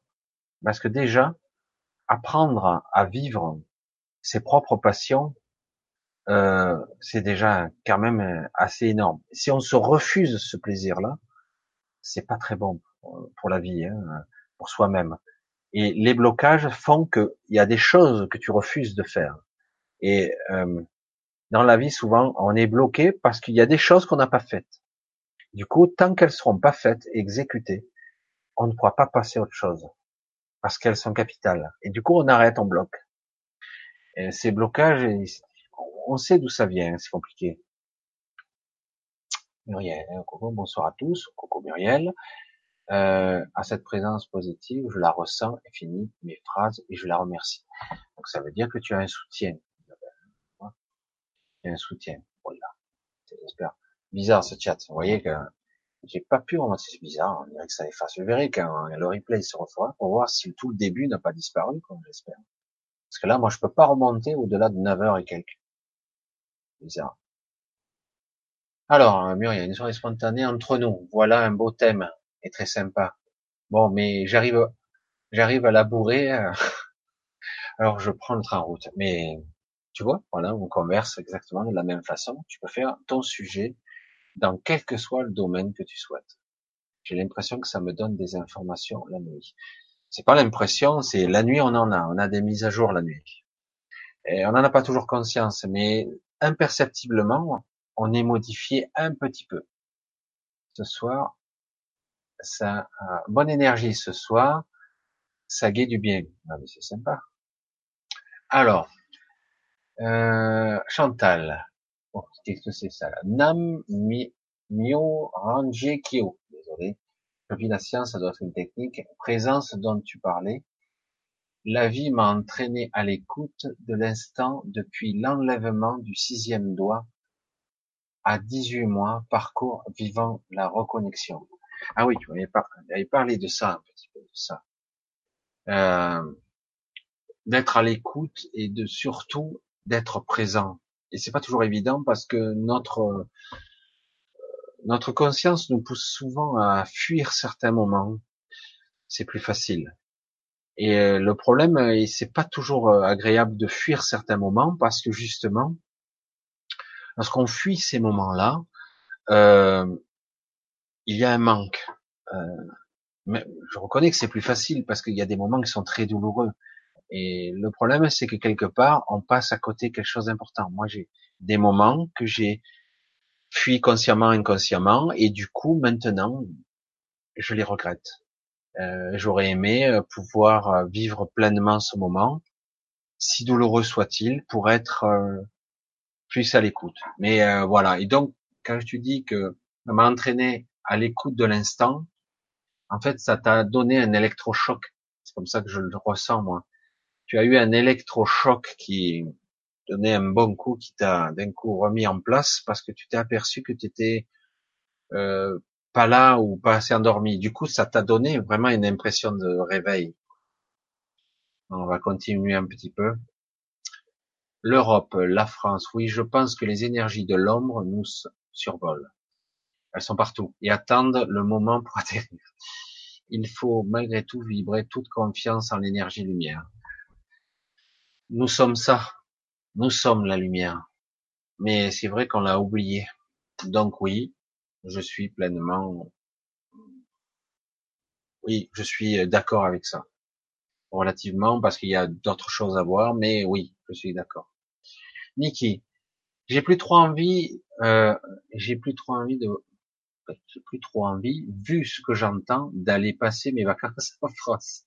En janvier, février, waouh, euh, pesant les énergies chez vous. Ben, tu verras, on verra d'ici là. Euh, la France n'est pas désagréable en voyageur, mais c'est vrai que là, il y a, pour ceux qui le vivent, le travail, le quotidien, tout ça, c'est pas très agréable. On, on a l'impression de, de, subir des attaques. Et moi, je le ressens comme ça, quoi. Et, c'est subtil, hein, c'est parce que bon, on peut très bien promener janvier, février. Je sais pas s'il fait très beau quand même. Hein. Attends, peut-être qu'il le mois de mai. Je sais pas, c'est pas toi qui choisis peut-être. Euh, Lise Rose, nous voulons veulent le chaos, veulent le chaos pour nourrir cet égrégore et ouvrir, plus ouvrir la porte pour l'homme. Alors, de suite, au moment où je lisais ta question, j'avais des informations qui arrivaient, c'était assez intéressant. Voilà ce qu'on me dit, apprendre ou à laisser. Euh, certains individus des élites je parle pas de notre président, c'est pas une élite du tout, c'est une merde. Euh, hop, j'ai rien dit. Donc euh, non, je parle de d'élite, réellement, de personnes qui ont réellement un pouvoir de décision et d'influence sur ce monde. Euh, leur objectif serait de faire fusionner ou de faire maintenir la Terre en basse vibration et de faire venir le moyen astral basse astral. C'est-à-dire de de créer une autre réalité qui serait beaucoup plus euh, pervers, beaucoup plus sexe euh, et, euh, et, violente. Donc pas forcément très mauvaise, mais pas très bonne non plus, quoi. Je sais pas si vous avez bien perçu ce que je voulais dire, mais il y aurait cette volonté-là.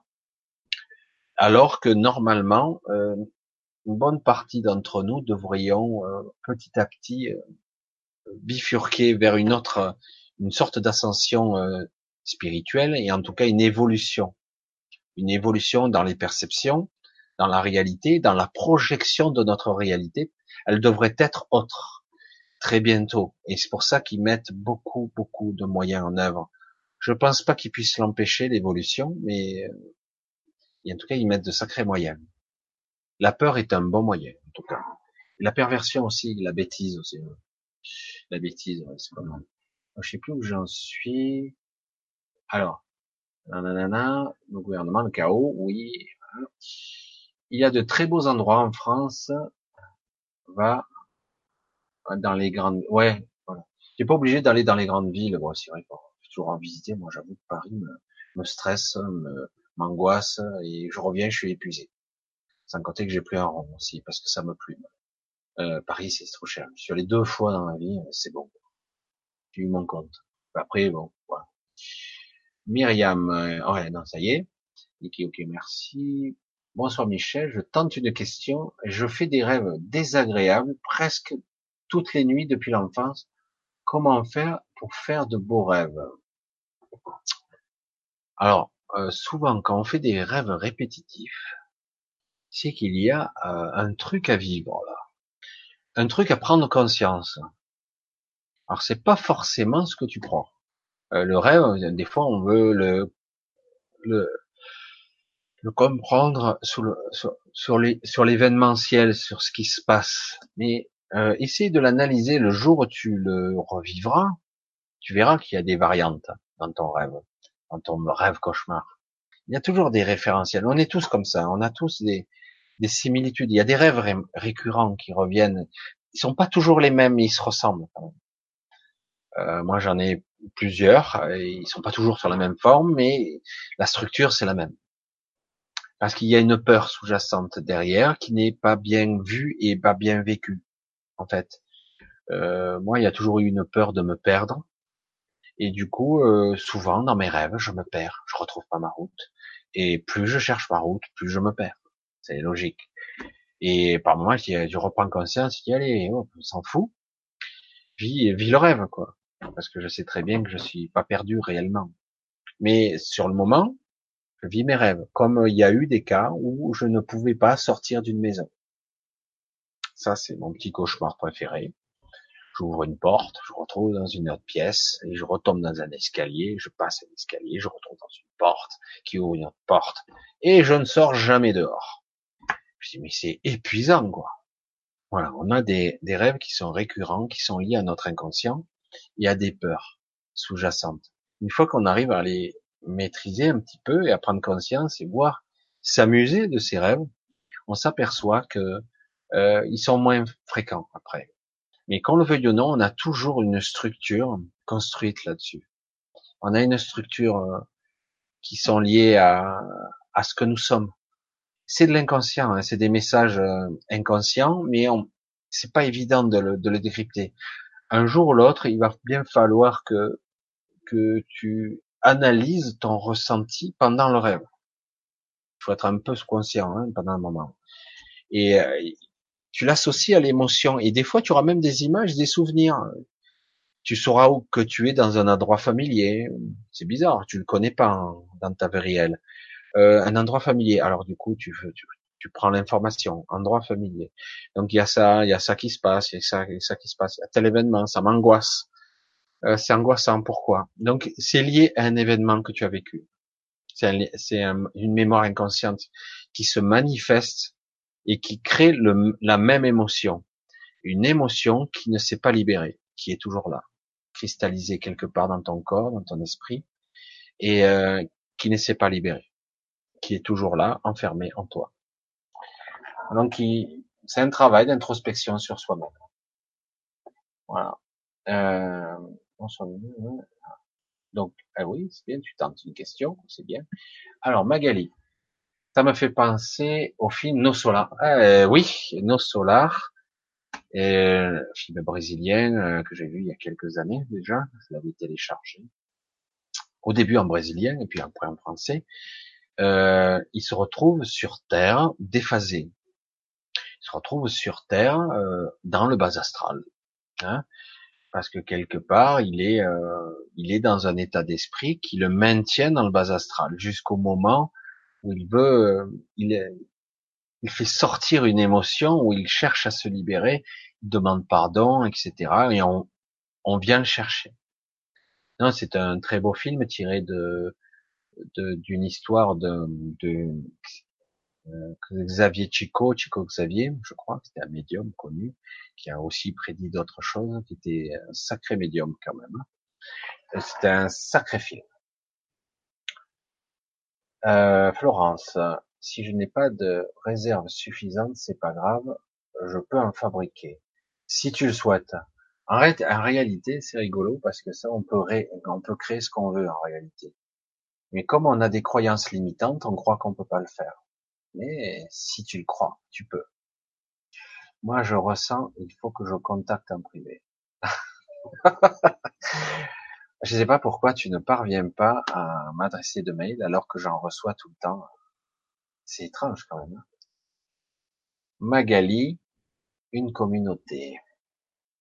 Corinne, parmi nous, il y en a qui ne vivent pas et ne font que nuire ce sont des parasites. Ce sont plus que ça. Ce sont des, oui, des parasites.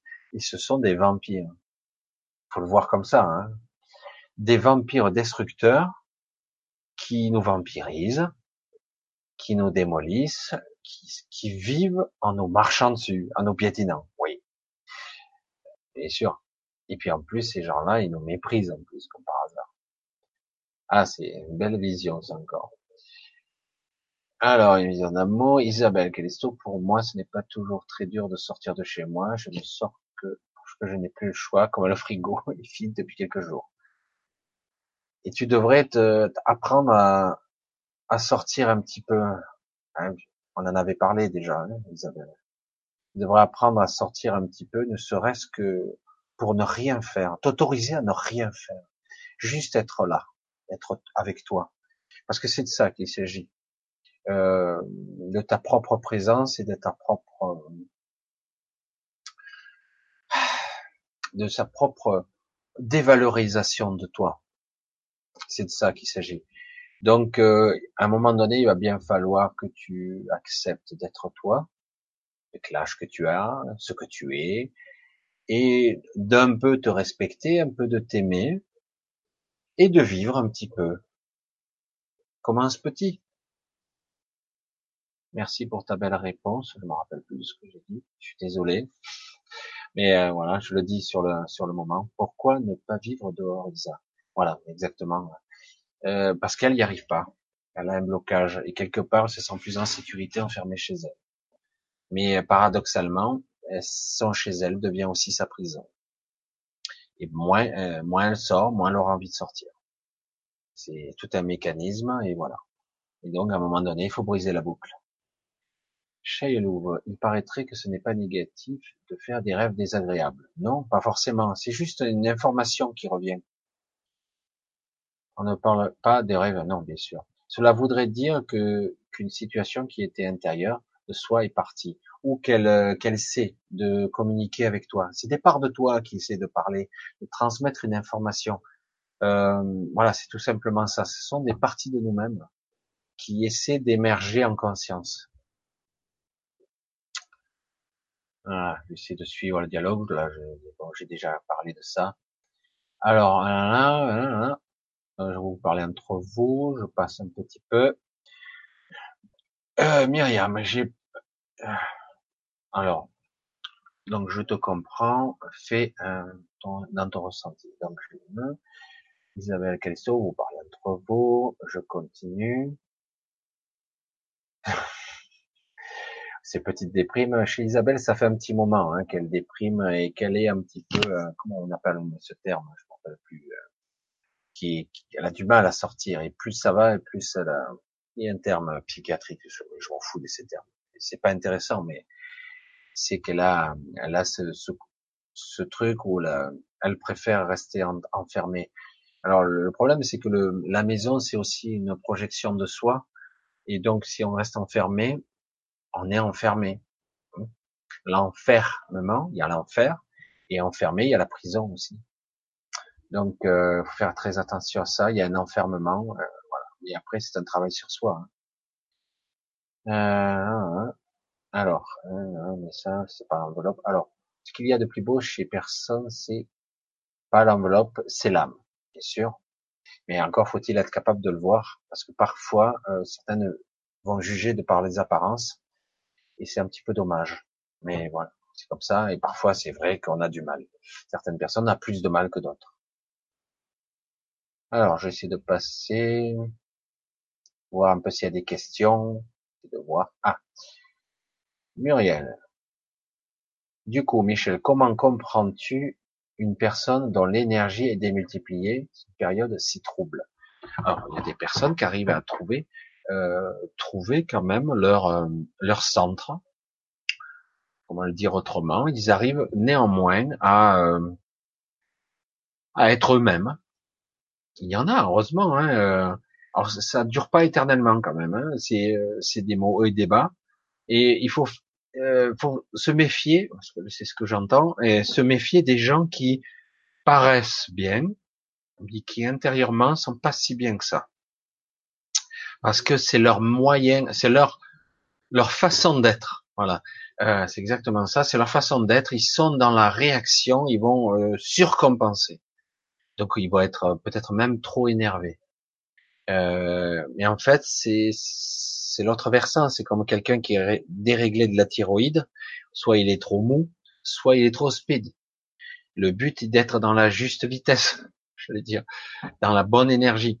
D'être et c'est pas toujours évident quand en plus on est influencé à droite et à gauche, mais certains vont surréagir. Voilà. Euh, voilà, c'est l'information qui m'arrive. Voilà. Tiens, hein, la voix m'essouffle rapidement. Hein, j'essaie de continuer parce que quand vous parlez entre vous, quand je vois des questions, alors, euh, c'est qui? Tiens, il y a. Ah, c'est Gwenoline. Coco. Oui, c'est Coco Gwenoline. Tiens, c'est rare que tu passes par là. Euh, il y avait, il y avait, ouais, il y a des lives. Non, il n'y avait pas de live ce soir. Non, je crois pas. Je crois pas. Peut-être des ateliers. C'est rien. J'ai pas fait attention puisque moi, je me suis fait mon propre live, comme tu vois. Alors, Isabelle. J'essaie, toujours le continu. Courage, Michel, la vie est belle. Je t'envoie du soleil du Pacifique Sud. Mais très bien, envoie-nous beaucoup de soleil, parce que nous, ici où on est, à part hier où il y a eu un peu de soleil, ça fait quand même deux semaines où c'est pluie et grisaille. Il y a même une, on a eu droit à une petite tempête qui m'a cassé euh, des branches d'un arbre, c'est assez phénoménal quand même. Hein. Donc il y a euh, Corinne. Il y a quelques décennies, c'est encore vivable en France, ces colons n'ont pas les mêmes mœurs que nous il y a quelques décennies, c'était encore vieux. Alors j'ai dû louper un truc. Ces colons n'ont pas la même vie que... Ah, tu parles de d'immigration là. c'est encore autre chose, non Je suppose. Courage, je vois Isabelle, toujours. Cette vie me fatigue, elle est épuisante. Euh, Magali, elle est épuisante, euh, cette vie. Elle est très difficile, elle est éprouvante, mais quelque part, il faut bien se dire que quelque part, euh, vous savez, euh, des choses à transcender là, des choses à apprendre.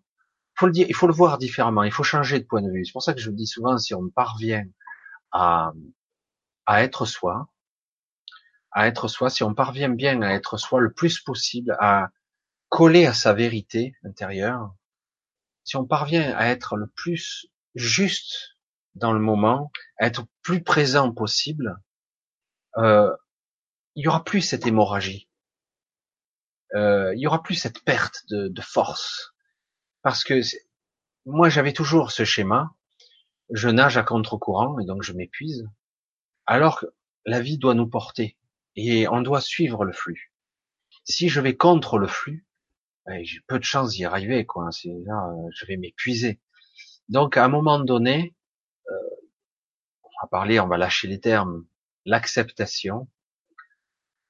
C'est vrai qu'il faut un peu accepter son sort, parce que ici, moi je le dis toujours, c'est pas la vraie vie de toute façon. Donc, ok, on va accepter son sort ici, et puis après apprendre ce qu'on a à apprendre.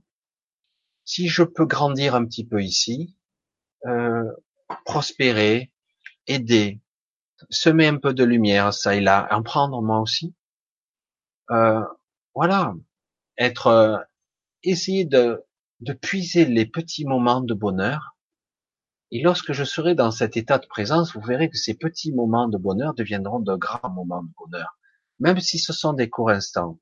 C'est vrai que j'entends toujours, euh, je me rappelle plus les mots exacts, des, de, de, les mots de France, de, de Marcel Pagnol qui dit euh, à la fin du château de ma mère, je sais plus si le château de ma mère ou tant de secret, mais bon, bref, qui dit euh, des moments de, de, de, de, joie et de, oh, il le dit très bien, et qui sont vite passés par des moments de peine et de douleur. C'est vrai qu'on marque plus le coup quand on est dans la souffrance que lorsqu'on est dans le bonheur. Et c'est dommage. Il est temps désormais de vivre beaucoup plus des moments aussi, de marquer les moments où on est bien. Parce que bien souvent, on a des moments où on est heureux et bien, et on se rend malheureux. Pour rien, c'est le cas de le dire. Parce que le problème ou les problèmes ne sont pas encore là. Mais, on se bourre le mot, quoi. Et c'est très difficile de sortir de son carcan mental. C'est un vrai travail, une vraie discipline de vie. Alors, alors, je dis pareil que toi, Michel, un peu de répit, de légèreté et d'insouciance sera le bienvenu, tellement fatigué. Et oui, l'insouciance, c'est vrai que on a l'impression qu'on lit euh, la conscience à je dois voir les désastres de ce monde, l'insécurité de ce monde, la dureté de ce monde, cette souffrance. Je vais la voir, je vais la vivre. Alors qu'en réalité, plus je vais être conscient, et théoriquement, plus je vais être en, état de sérénité. C'est un paradoxe, puisque je vais voir les événements tels qu'ils sont, et non pas tels que je les crois, ou que je les vois, que je crois voir en tout cas. Et, euh, c'est pour ça qu'on n'a pas encore passé ce stade. Euh, de par moment, il faut atteindre un certain niveau, et, euh, et du coup, on résiste trop, puisque ce monde est dur quand même, il est difficile, évidemment qu'il l'est. Pour le chimique, c'est nettoyage du foie qui contient des métaux. C'est bon, Isabelle. Ah, c'est pour ah d'accord, d'accord, ben c'est bien. Je vais chercher les les dans la viande. Alors je regarde si j'ai des questions pour moi. Coucou Michel, coucou à tout, coucou Datatola. Je suis très fatigué en ce moment et je galère à me lever. Haha. Du coup, je me lève pas. Mais écoute, Julien, si c'est une période où tu te lèves pas, si euh, tu n'es pas obligé, ne te lève pas. Tu vois, je vais carrément euh, faire le contraire. Je vais dire, non, il faut que tu te disciplines, etc. Lève-toi, ouvre la fenêtre, respire, fais des exercices, fais du tai chi, je sais pas moi. Ça, ça pourrait être un aspect. Mais si c'est pas le moment, c'est pas le moment. Alors pour le moment, si tu as besoin de récupérer des forces, de dormir, dors. Si tu as envie de te prélasser, prélasse-toi. Mais dès que tu as l'occasion, respire, vraiment. Euh, rééduque tes poumons à respirer, parce que je sens que tu respires pas bien. Apprends à respirer à plein poumon, euh, respirer en pleine énergie. Euh, apprends à, à inspirer l'énergie, le prana, qu'importe le terme. Euh, et puis, si tu as envie de te recoucher, pourquoi tu t'en empêcherais à la limite? Tu te lèves pas. Hein. Moi, je dis à la limite, si ça fait de mal à personne, écoute, voilà. Hein. Parce que parfois on est déréglé, on est déphasé et on a des phases de fatigue, on a des phases d'insomnie, on a des phases, voilà, parce que on est lié à tes égrégores, à des rythmes de la Terre, à des baisses d'énergie cyclique de la, je veux dire, du cycle du climat là actuellement. Je vous l'ai dit, on a une baisse d'énergie très significative qui, qui aura lieu jusqu'à au 21-22 décembre. Et parce qu'après même ça sera euh, évolution zéro pendant un petit moment. Euh, voilà. Après, euh, vous allez voir que petit à petit vous allez émerger.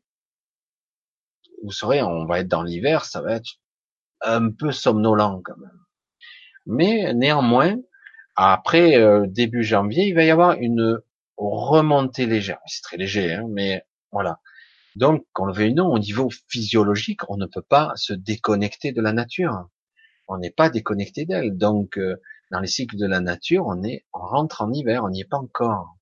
On y rentre.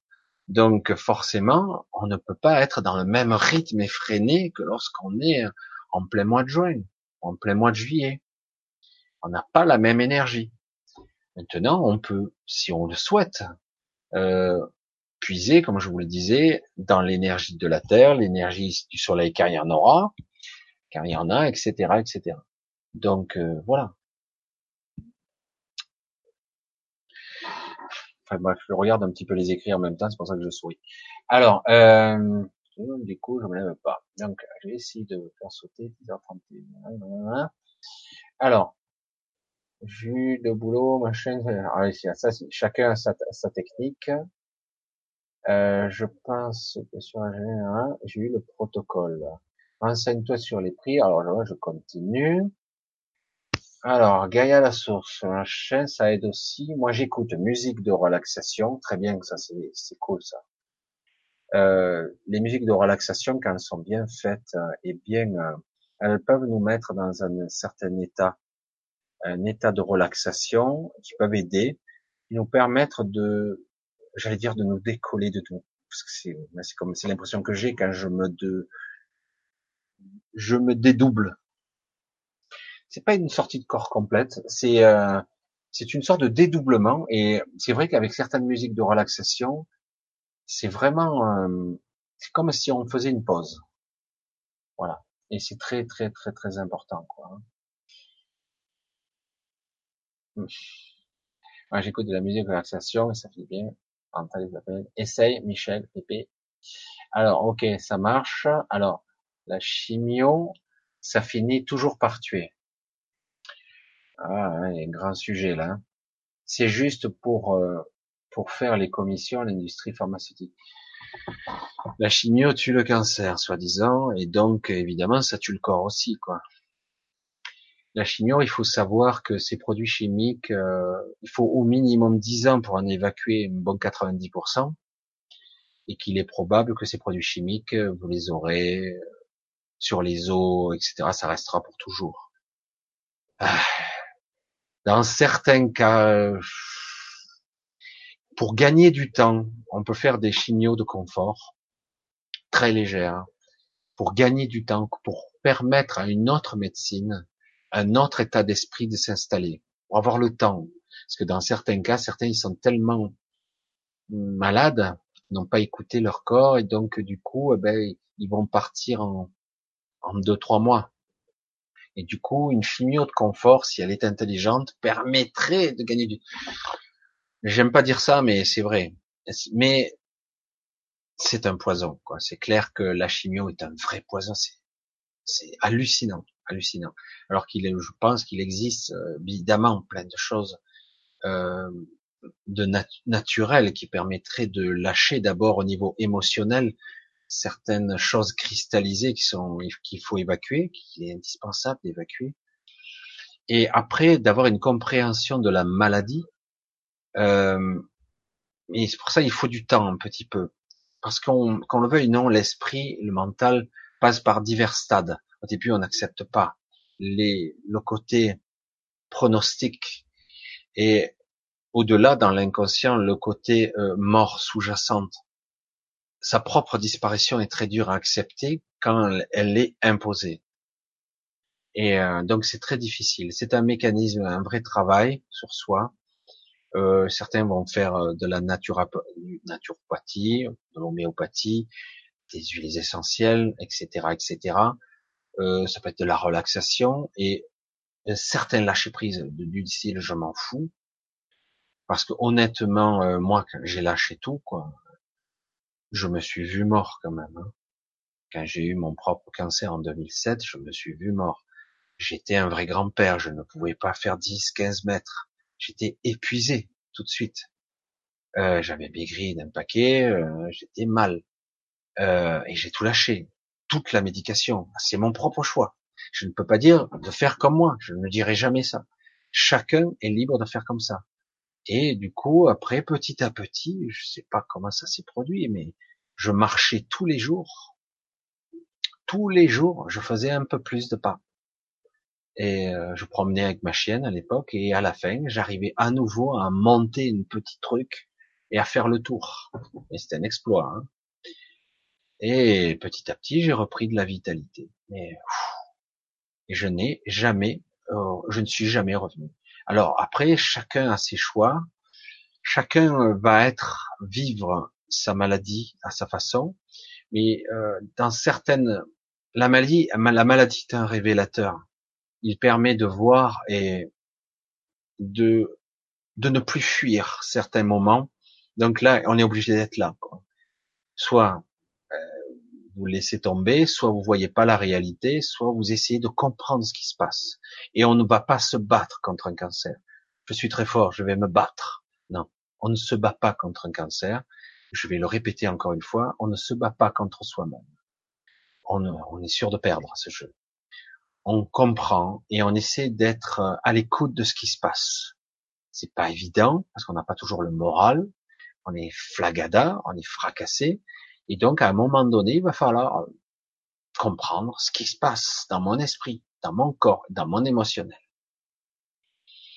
Et bon, c'est c'est une épreuve de force quelque part. Le mental ne veut pas lâcher.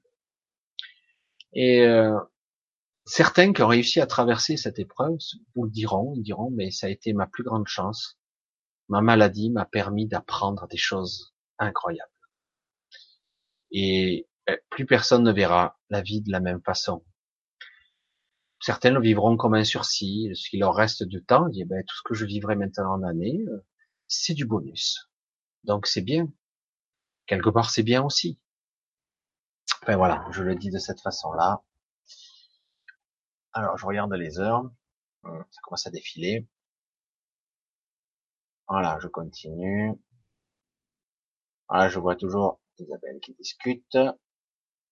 Ah, merci Michel Carole pour ta présence que nous offre cette magnifique avance. Tout ça en main, main dans la main. En tout cas, euh, tous connectés les uns aux autres et euh, tous connectés aux uns aux autres et euh, nous dirigeons vers, nous dirigeons vers, n'ayant un, un, objectif commun, une vision d'un monde qui serait euh, beaucoup plus lumineux, beaucoup plus juste, beaucoup plus équitable et moins pyramidal, beaucoup plus horizontal, où chacun aurait des compétences différentes et qu'on n'aurait pas à juger celui-là il est moins, celui-là il est plus, etc., etc. Donc euh, c'est de ça qu'il s'agit. Euh, je rêve de ce monde-là. Vraiment, j'en rêve et je le vois. C'est étrange. Je vois tout le négatif qui est pesant et fatigant, et pourtant, j'ai toujours cette vision. Hein, elle me lâche pas. Donc, euh, tant que je l'aurai, euh, j'essaierai de vous la manifester autant que possible. C'est vrai que beaucoup de gens, je vois une question, euh, beaucoup de gens ne dorment mal, dorment pas très bien, sont déséquilibrés, sont désynchronisés. C'est le terme qu'on m'envoie. Désynchronisés. Beaucoup de gens sont comme ça, et ça permet évidemment d'être épuisé parce que du coup on n'arrive pas à se remettre en phase. Alors euh, il y a une technique qui a été apprise par euh, qui, qui, qui, est assez ancienne, c'est pas de moi, et donc qui pourrait être vous utile. On appelle ça la respiration à quatre temps. Euh, alors, la respiration à quatre temps, c'est arriver à se synchroniser avec un rythme cardiaque. On n'est pas obligé d'écouter son rythme cardiaque. Toutes les quatre pulsations, on respire en quatre temps. J'inspire. On tient donc à environ quatre pulsations. On peut mettre la main sur le cœur. Alors au début c'est un peu bizarre, mais on n'est pas obligé. Il faut arriver à se synchroniser à peu près. Mais après on, essaie de bloquer sa respiration. Puis on inspire en, en quatrième temps. On crée ce qu'on appelle des apnées. Donc on bloque sa respiration en deux temps. On crée des apnées et ça nous permet, surtout nous, les pauvres vieux, parce que tous ceux qui ont, sont nés après 2000, ils n'ont aucun problème, ils sont parfaitement adaptés à, aux fréquences de Schumann qui ont été modifiées, etc. Alors que nous, on doit constamment compenser. Donc, on doit se, se resynchroniser avec un rythme qui n'est plus le nôtre. Du coup, on n'arrive plus bien. Surtout qu'en plus, la vie de tous les jours, le travail nous impose de pas être synchronisé avec le jour-nuit habituel. Donc, déjà, le fait de faire des apnées, de faire des respirations, on se resynchronise. Et par moment, s'il le faut, faire des grandes apnées.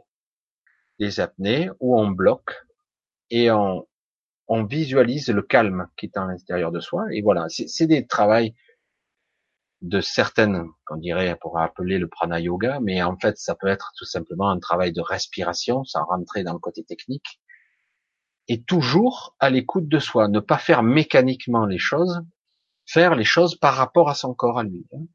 Toujours être à l'écoute. Vous n'allez pas vous asphyxier. non, non, je dois tenir tant de secondes. Non. Toujours en adéquation et en rythme. Et ça permet souvent avec ce genre d'exercice de se resynchroniser biologiquement avec l'environnement. On se resynchronise, on redevient vigilant et on est là. Voilà, ça c'est toujours des trucs, euh, les énergies hein, on dort mal, c'est l'énergie qu'on brasse, hein, je regarde, je continue. Alors, je regarde un petit peu si, parce que je vois que Alors, euh, oui, moi aussi, beaucoup de personnes dans mon entourage. Hein, J'essaie de voir s'il y a des questions. Quand on choisit, on s'imaginait pas ce que, ce que nous aurons. J'arrive plus à suivre parce que vraiment, là, j'ai du mal. On s'imaginait pas ce qui nous arrive. Ah, d'accord, je comprends le message. Ça y est. Quand on a choisi de venir, on s'imaginait pas ce qui nous arrive. Non, on peut pas.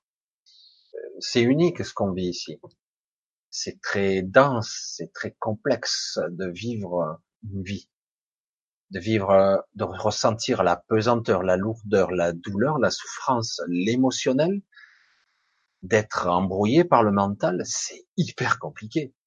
C'est, c'est quelque chose d'énorme quand même. Hein. Voilà. Euh, je suis chacun, essaie de continuer. Voilà, ben, écoutez, je regarde, c'est des questions. Autrement, on verra. C'est compliqué. La seule solution serait de déménager ne plus un. Moi, je vois que euh, tout tourne autour de la conversation avec Isabelle. Donc, euh, si je vois que j'ai pas d'autres questions, vu l'heure, y aurait-il au-delà du... Ah, c'est une question. Nicolas, qui a réussi à passer au travers de tout le dialogue. Nicolas, y aurait qui aurait-il au-delà du pôle nord-sud? Alors, il y a beaucoup de théories là-dessus. Ah, des bases IT. Ça pourrait. Mais euh, je pense que c'est plus compliqué que ça. Certains parlent de vortex, de passage. D'autres parlent d'un trou qu'il y aurait dans la Terre. C'est-à-dire vraiment au nord-nord-nord, vraiment, il y aurait un trou euh, qui aurait qui irait dans l'entreterre. C'est-à-dire qu'il y aurait carrément des cités et dans le monde intérieur.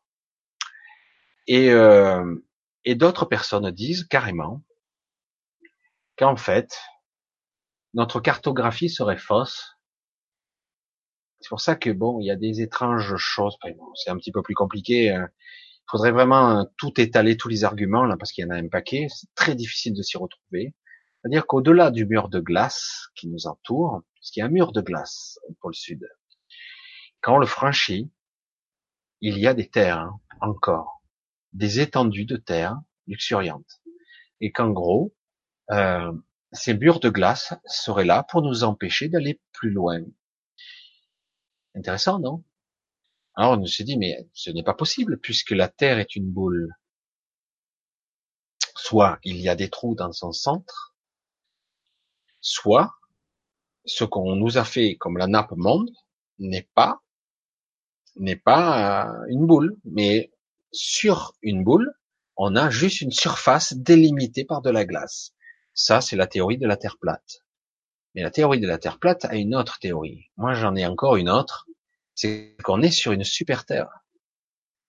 On serait sur une super Terre où, en fait, on est dans un parc, dans une zone qui est de 12 000 kilomètres de diamètre environ, et qu'en fait, depuis toujours, on nous a vendu la Terre ronde. Mais vous vous souvenez que dans l'histoire, on a toujours cru que la Terre était plate. Mais en réalité, peut-être qu'elle ne l'est pas. C'est pour ça que c'est compliqué. Hein. Peut-être qu'on est sur une super Terre qui serait entre 100, c'est les informations qu'on m'avait données, et 150 fois plus grande que la Terre qu'on nous vend. C'est-à-dire qu'on n'occuperait qu'une surface de la Terre et autour, ce n'est qu'une théorie. Moi, j'ai vu cette super Terre dans une de mes visions. Est-ce que c'est la réalité? J'en sais rien. Mais c'est assez intrigant.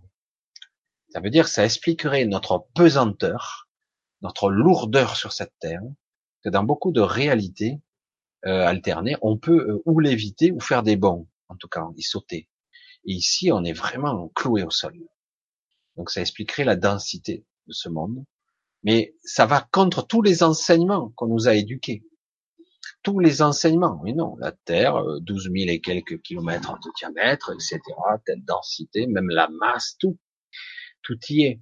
Et, euh, et puis le problème, c'est qu'on n'a qu'une version de la vérité, c'est-à-dire qu'on n'a que des visions de la NASA, une seule et même source de photos vues de l'espace, une seule et même source, la NASA. Et c'est pour ça que ça intrigue beaucoup de personnes.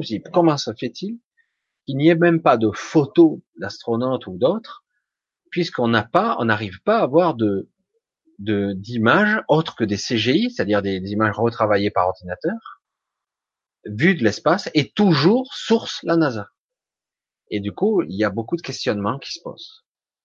Et euh, voilà, donc c'est pour ça qu'il y a un gros problème. Euh, certains, pour ça qu'ils parlent de la théorie de la Terre plate, c'est pour ça que maintenant commence à émerger, puisque moi aussi j'ai eu des visions de la super Terre, de la super Terre, et donc de civilisations qui vivraient en dehors de ces murs de glace. Des civilisations qui existent depuis très longtemps, bien avant nous. Voilà. Donc ça serait une des théories. Voilà. Donc c'est intéressant. Euh, C'était lequel amiral? Il y a même son témoignage. Me rappelle jamais les noms. C'est mon gros problème. Il y a un témoignage d'un amiral qui a, qui était, qui travaillait donc, qui avait l'armée à sa disposition, qui expliquait ça sur YouTube. Je me rappelle plus comment il s'appelle. Vous le retrouvez. Moi, j'ai des trous de mémoire, donc, euh, et euh, qui a bien expliqué à son époque qu'il avait vu des étendues de terre après le pôle Sud. Ils avaient franchi le mur de glace euh, aussi grand que les États-Unis, lui il disait. C'était un amiral. Hein. Sur YouTube, on doit le retrouver. Comment il s'appelait? L'amiral, on peut le reprendre. Et euh, après, il, est, il devait repartir avec une expédition encore plus balèze pour partir au-delà du mur de glace. Et comme par hasard, euh, après, on n'en a plus entendu parler. Ça a été top secret et compagnie. Donc, euh, on n'a plus entendu parler. Je sais plus comment il s'appelait, l'amiral. bref, très connu en tout cas. Voilà, donc c'est pour ça que là, il y a beaucoup, beaucoup de choses à, je pense qu'il y a beaucoup de mensonges et on a découvert beaucoup de choses et du coup on nous cache beaucoup de réalités. Euh, là, ce vaisseau sonde de plus en plus et pourquoi pas des bases IT. Ah, non, mais euh, des bases de toutes sortes. Et c'est vrai que c'est interdit d'y aller. Même si on ne croit pas à tout ça. On balaye tout ça. J'ai dit, c'est des, n'importe quoi. Tu veux y aller, tu prévois une expédition, tu as économisé 10 ans de ta vie, même tu as plein d'argent, tu veux y aller. On t'interdit d'y aller tu ne peux pas y aller. On va te, tu auras un, des militaires d'un pays ou d'un autre qui t'empêcheront de franchir. Tu n'as droit qu'aux visites touristiques. Tu n'as que des endroits spécifiques où tu peux aller. Tu peux aller là, tu peux aller là, tu peux aller. Mais là, non, tu peux pas. C'est pour ça que ils se sont appropriés les terres, c'est dingue. Et même tu veux un visa ou quoi, tu ne peux pas. Alors c'est pour ça que d'un coup tu te dis, waouh, pourquoi? Parce qu'à la limite, il y aurait pas ça. Bon, tu diras, le possible, de toute façon, vous allez crever, moins 70 degrés, moins 80 degrés, tu vas crever. Mais, euh, mais en réalité, peut-être que non. Bref, alors on continue. Faut-il donner son, son corps à la science? Alors ça, c'est la question hein, qui est très personnelle. Moi, personnellement, je ne vois pas trop l'intérêt. Mais ce n'est que mon avis. Je vois pas l'intérêt d'être disséqué et que des étudiants en médecine s'amusent avec ton cadavre. Mais bon, c'est moi, ce n'est que moi. Entraide cet après-midi, je vais regarder, merci, c'est Transhumanise entre les mains d'irresponsables envers. Ouais, ça c'est inquiétant. Le four à pierre. Coucou, je crois que je t'avais pas vu encore ce soir. Bonsoir. Bonjour, presque. Euh, moi, le seul, j'ai vu un ovni, cigare blanc, sur les hauteurs de Gap. Et mon père, tente, euh, j'ai, mon père, il y a 30 ans, ovni lumineux sur la Grande Grenoble. Il y a même un article sur l'Anjona. Ça m'étonne pas du tout. Ça, des, des ovnis, il y en a toujours eu. Il y a des endroits carrément, ils sortent des montagnes. Ils ont toujours été là, en fait. Il y a carrément des villages, ils sont construits sur des bases, ils le savent même pas. C'est assez amusant. Mais des bases de quoi? Extraterrestres ou terrestres? C'est ça qui est intéressant. Alors, euh, Milo. Pour moi, un bel ovni triangulaire en stationnaire au-dessus de moi, impressionnant, aucun bruit et euh, une belle lumière globe rouge en son centre. Ouais, difficile à dire là si c'est terrestre ou extraterrestre ou simplement humain parce qu'on a des technologies de pointe aussi euh, cachées. Donc c'est pas évident, mais en tout cas c'est clair que tout ça n'est pas de la fabulation, il y a des réalités évidemment. Mais bon, ce sont des sujets qui n'évoluent pas, qui n'avancent pas, et c'est dommage. Hein il y a énormément de gens qui sont sur le sujet, on n'arrive pas à avancer. Myriam, mon père aussi, il y a 40 ans, il y a eu un ovni en forme de cigare. Hein, comme quoi, quand on recoupe, on voit qu'il y a énormément de, énormément de témoignages qui recoupent, qu'il y a beaucoup, beaucoup d'influence de technologie terrestre ou extraterrestre en tout cas. parle bien de Michel. Alors, c'est gentil. Euh, ça m'a ça m'avait manqué de venir. J'avais beaucoup d'empêchements. Ok. Le four à pierre. Oui, euh, il, y a, il, y a, bel et bien des ovnis. Il y, y a tellement loin de ma réalité. Après, savoir quoi, qui, comment. Évidemment. De toute façon, on en est là. Mais de, déjà, le fait de, de réaliser, de réaliser que il y a des choses qui se passent sur Terre, hein, beaucoup de choses. Et on est bien loin de voir, euh, comme je vous l'ai dit, comme on est maintenu en, perception diverse, il y a des gens qui voient, alors que d'autres ne voient pas. Donc c'est pour ça que c'est étrange, les perceptions, le monde des perceptions, il y a de, il faudrait travailler là-dessus. Voilà, en général, ceux qui voient les ovnis sont ceux qui s'en foutent. Ah bon, c'est étrange ça. Ceux qui les cherchent ne les voient pas. Mais bon, c'est vrai que c'est toujours un petit peu étrange, mais c'est pas toujours vrai. Mais c'est vrai que bon, il y a, y a une incohérence dans l'argumentation des ovnis et surtout il y a des, il y a des guerres de chapelle, hein, comme on dit souvent, et du coup ça fait pas avancer le chemin du tout. Ben moi, j'adore l'espace et la science, et j'ai même passé des soirées sous les étoiles, et c'est sympa. Alors, je vois plus trop de questions. Par quoi trompé J'ai pas seul. Faudra bien, bon, tout le monde discute. Je regarde. Comme on arrive à minuit tout doucement. Voilà, Myriam. Ben, quand tu sors toujours, intéressant. Merci beaucoup, Michel. Ah, ça y est, tu as la réponse. Pour tes réponses, c'est exactement ce que je ressens, ce que tu décris. Je vais m'exercer. Et comme tu l'as dit, d'une certaine façon, j'ai tendance à perdre ma conscience. Euh, oui, là, si on revient à ça, on voit, euh, c'est une vraie discipline. Je pense qu'il euh, il, serait, il est toujours intéressant d'apprendre à se maîtriser en étant conscient ici, d'abord, maîtriser ses émotions et ses peurs. Parce que lorsque tu es dans l'astral, tu es dans un corps émotionnel quand même, tu es dans un certain émotionnel. C'est ton corps énergétique, mais tu es dans l'émotionnel. Donc, euh, si tu es dans une émotion de peur ou de crainte ou d'appréhension, de légère angoisse, c'est très léger, ça suffit. Tu te réveilles. Et ça va pas durer longtemps, quelques secondes tant que tu n'auras pas une certaine maîtrise de toi, tu auras du mal. Donc peut-être qu'il te faudrait apprendre à méditer ou des techniques de relaxation ou de maîtrise, parce que dans les premiers temps, on est perdu dans son carcan mental quand on médite ou quand on se relaxe. Et du coup, euh, ben, au début, c'est ça. Et on persévère pas. Et jusqu'au moment où on arrive à atteindre un certain, un certain calme relatif, et du coup, on arrive à se maintenir dans un état de, dans un cocon. Moi, j'appelle ça un cocon où on est bien. On se maintient là. Voilà. Voilà. Donc, euh, c'est, voilà, c'est une maîtrise qu'il faut acquérir, en fait. Alors, le jeûne, c'est parfait. Oui, c'est parfait, le jeûne. Entrer, éviter la viande. Il faudrait, la viande, ça, ça se met dans les fibres intestinaux, on a du mal à le digérer, c'est énorme. Mais bon, voilà quoi. Moi, je connais les articles aujourd'hui, ça me fait rêver. Aujourd'hui, moins évident. Ah oui, les articles. Moi, je, au début aussi, je faisais ça il y a très longtemps. Probiotiques aussi, sourire YouTube, la série complète de Candy. c'est autre chose. Oh, c'était, oh, c'était triste ça, si je me souviens bien. Orion, loup 100 mètres, il m'arrive. Hein, hein.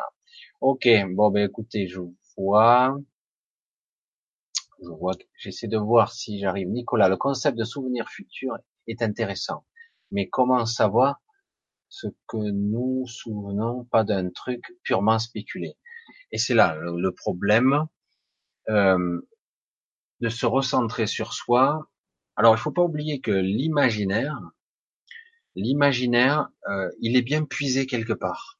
Alors, c'est dans l'inspiration, c'est dans les livres, c'est dans les films, mais tout ça, euh, si je dis, voilà, je vais couper court, si je dis, ça sera peut-être la dernière réponse que je ferai de ce soir, si je dis qu'on n'a rien créé, qu'on n'a rien inventé, que tout est inspiration et que tout vient d'ailleurs, notre inspiration, c'est-à-dire tout, on n'a pas le pouvoir de créer ici, euh, en personnel, le moi d'ici ne peut pas il, passe par son inspiration et sa guidance, toujours. Quand j'ai une idée, c'est que quelque part l'idée m'a été envoyée. C'est comme ça que ça fonctionne. Donc quelque part, lorsque on est dans l'imaginaire, ben cet imaginaire existe quelque part. Euh, la pensée, normalement, c'est de l'informe. Il n'y a pas de matérialisation, il n'y a pas de manifestation. C'est de l'imaginaire. Et pourtant, quelque part, ça existe. Ou il faudrait, pour que ça se manifeste ici, il faudrait une concentration parfaite pendant un laps de temps pour que ce que je projette dans l'informe prenne forme ici. Je sais, là, je, je, rentre dans un domaine assez compliqué de la manifestation et de la création. Mais faut parler, quand on parle d'imagination ou de, de purement spéculer, d'idées que j'ai, ouais, mais j'ai eu l'idée que ça. Euh, mais l'idée, c'est qu'elle existe quelque part, sur un plan ou sur un autre. C'est très difficile comme concept à appréhender ça. En réalité, tout existe. Tout ce qu'on a imaginé existe ou existera et euh, ou existe déjà même. C'est pour ça que c'est un un petit peu étrange. Et du coup, oui, parfois, dans certaines structures influencées, là on peut dire qu'il existe des technologies qui nous influencent, euh, on a des souvenirs qui sont altérés en conscience ici, mais le vrai souvenir n'est pas altéré. C'est que quand on le puise, il est distordu. Quand on le prend à travers tous nos filtres mentaux, donc quand on le prend, il est, euh, il est distordu. Donc on a, on n'est pas sûr. Ou mieux encore, on se souvient mal. Euh, c'est ça arrive après, il y a l'effet Mandela, c'est encore autre chose, mais bon. Et euh, mais du coup, euh, est-ce que j'ai tout inventé? Et oui, l'esprit rationnel, l'ego mental, va tout faire, tout, tout, tout, absolument tout, pour te faire croire que tu l'as imaginé. Mais l'imaginaire est réel sur certains plans. L'informe existe. Et ce que je projette dans mon esprit est réel. C'est pour ça que c'est compliqué. Euh, des fois, dans certaines religions, on dit, euh, voilà, euh, on, on s'auto-flagelle pour avoir des mauvaises pensées. C'est pas si faux que ça. Hein. Attention, parce que nos pensées sont créatrices et créent des égrégores, créent de la manifestation, etc., etc. C'est énorme. Dès qu'on a des doutes, on s'affaiblit. Dès qu'on a des mauvaises pensées, on a des fuites d'énergie. Il y a des vrais mécanismes là, hein, et, et c'est pas au hasard. Hein. Donc, oui, il y a un questionnement à faire parce que ici, nous sommes des êtres complexes qui, qui sont mus par de sauf personnages, un empilage de mémoire, de croyances, c'est compliqué. Donc, à un moment donné, j'ai dit, mais est-ce que je peux faire confiance à ce que je vois? Est-ce que je peux faire confiance à ce que je crois? Et le problème, il est là. À un moment donné, si je ne peux plus faire confiance en quoi que ce soit, je fais comment? Ben, à un moment donné, il y a une conviction qui s'épère, une certitude même il y a des moments où ce que je vis est réel, je le sais là. Après, l'ego mental va essayer de rationaliser tout ça et d'effacer ça. Mais parfois, pour ceux qui ont par exemple vécu des sorties de corps, des EMI, des expériences de mort imminente ou provisoire, euh, eux, ils n'arrivent plus. Ils ne peuvent pas en démordre. Ils ont vécu ce qu'ils ont vécu. On peut toujours leur faire démontrer le contraire et dire non, non, non, je sais ce que j'ai vécu. Je le sais. J'en ai la certitude, j'en ai eu la preuve. Tu peux pas leur faire démontrer. Ils ont leur certitude. Et ça change leur vie d'ailleurs. Voilà, écoutez, là je regarde, mais c'est vrai que voilà, je, regarde et je vais pour ce soir euh, couper court. je pense qu'il y en a encore plein derrière, parce qu'il est minuit. Comme par ça, je recommence à tousser. Euh, pour ce soir, on va couper. Je vous dis à, à une prochaine fois. C'était sympa cette conversation, en tout cas avec vous tous, euh, conversation, dialogue, monologue, conversation. Je vois que quelque part vous avez eu aussi votre propre dialogue dans le chat.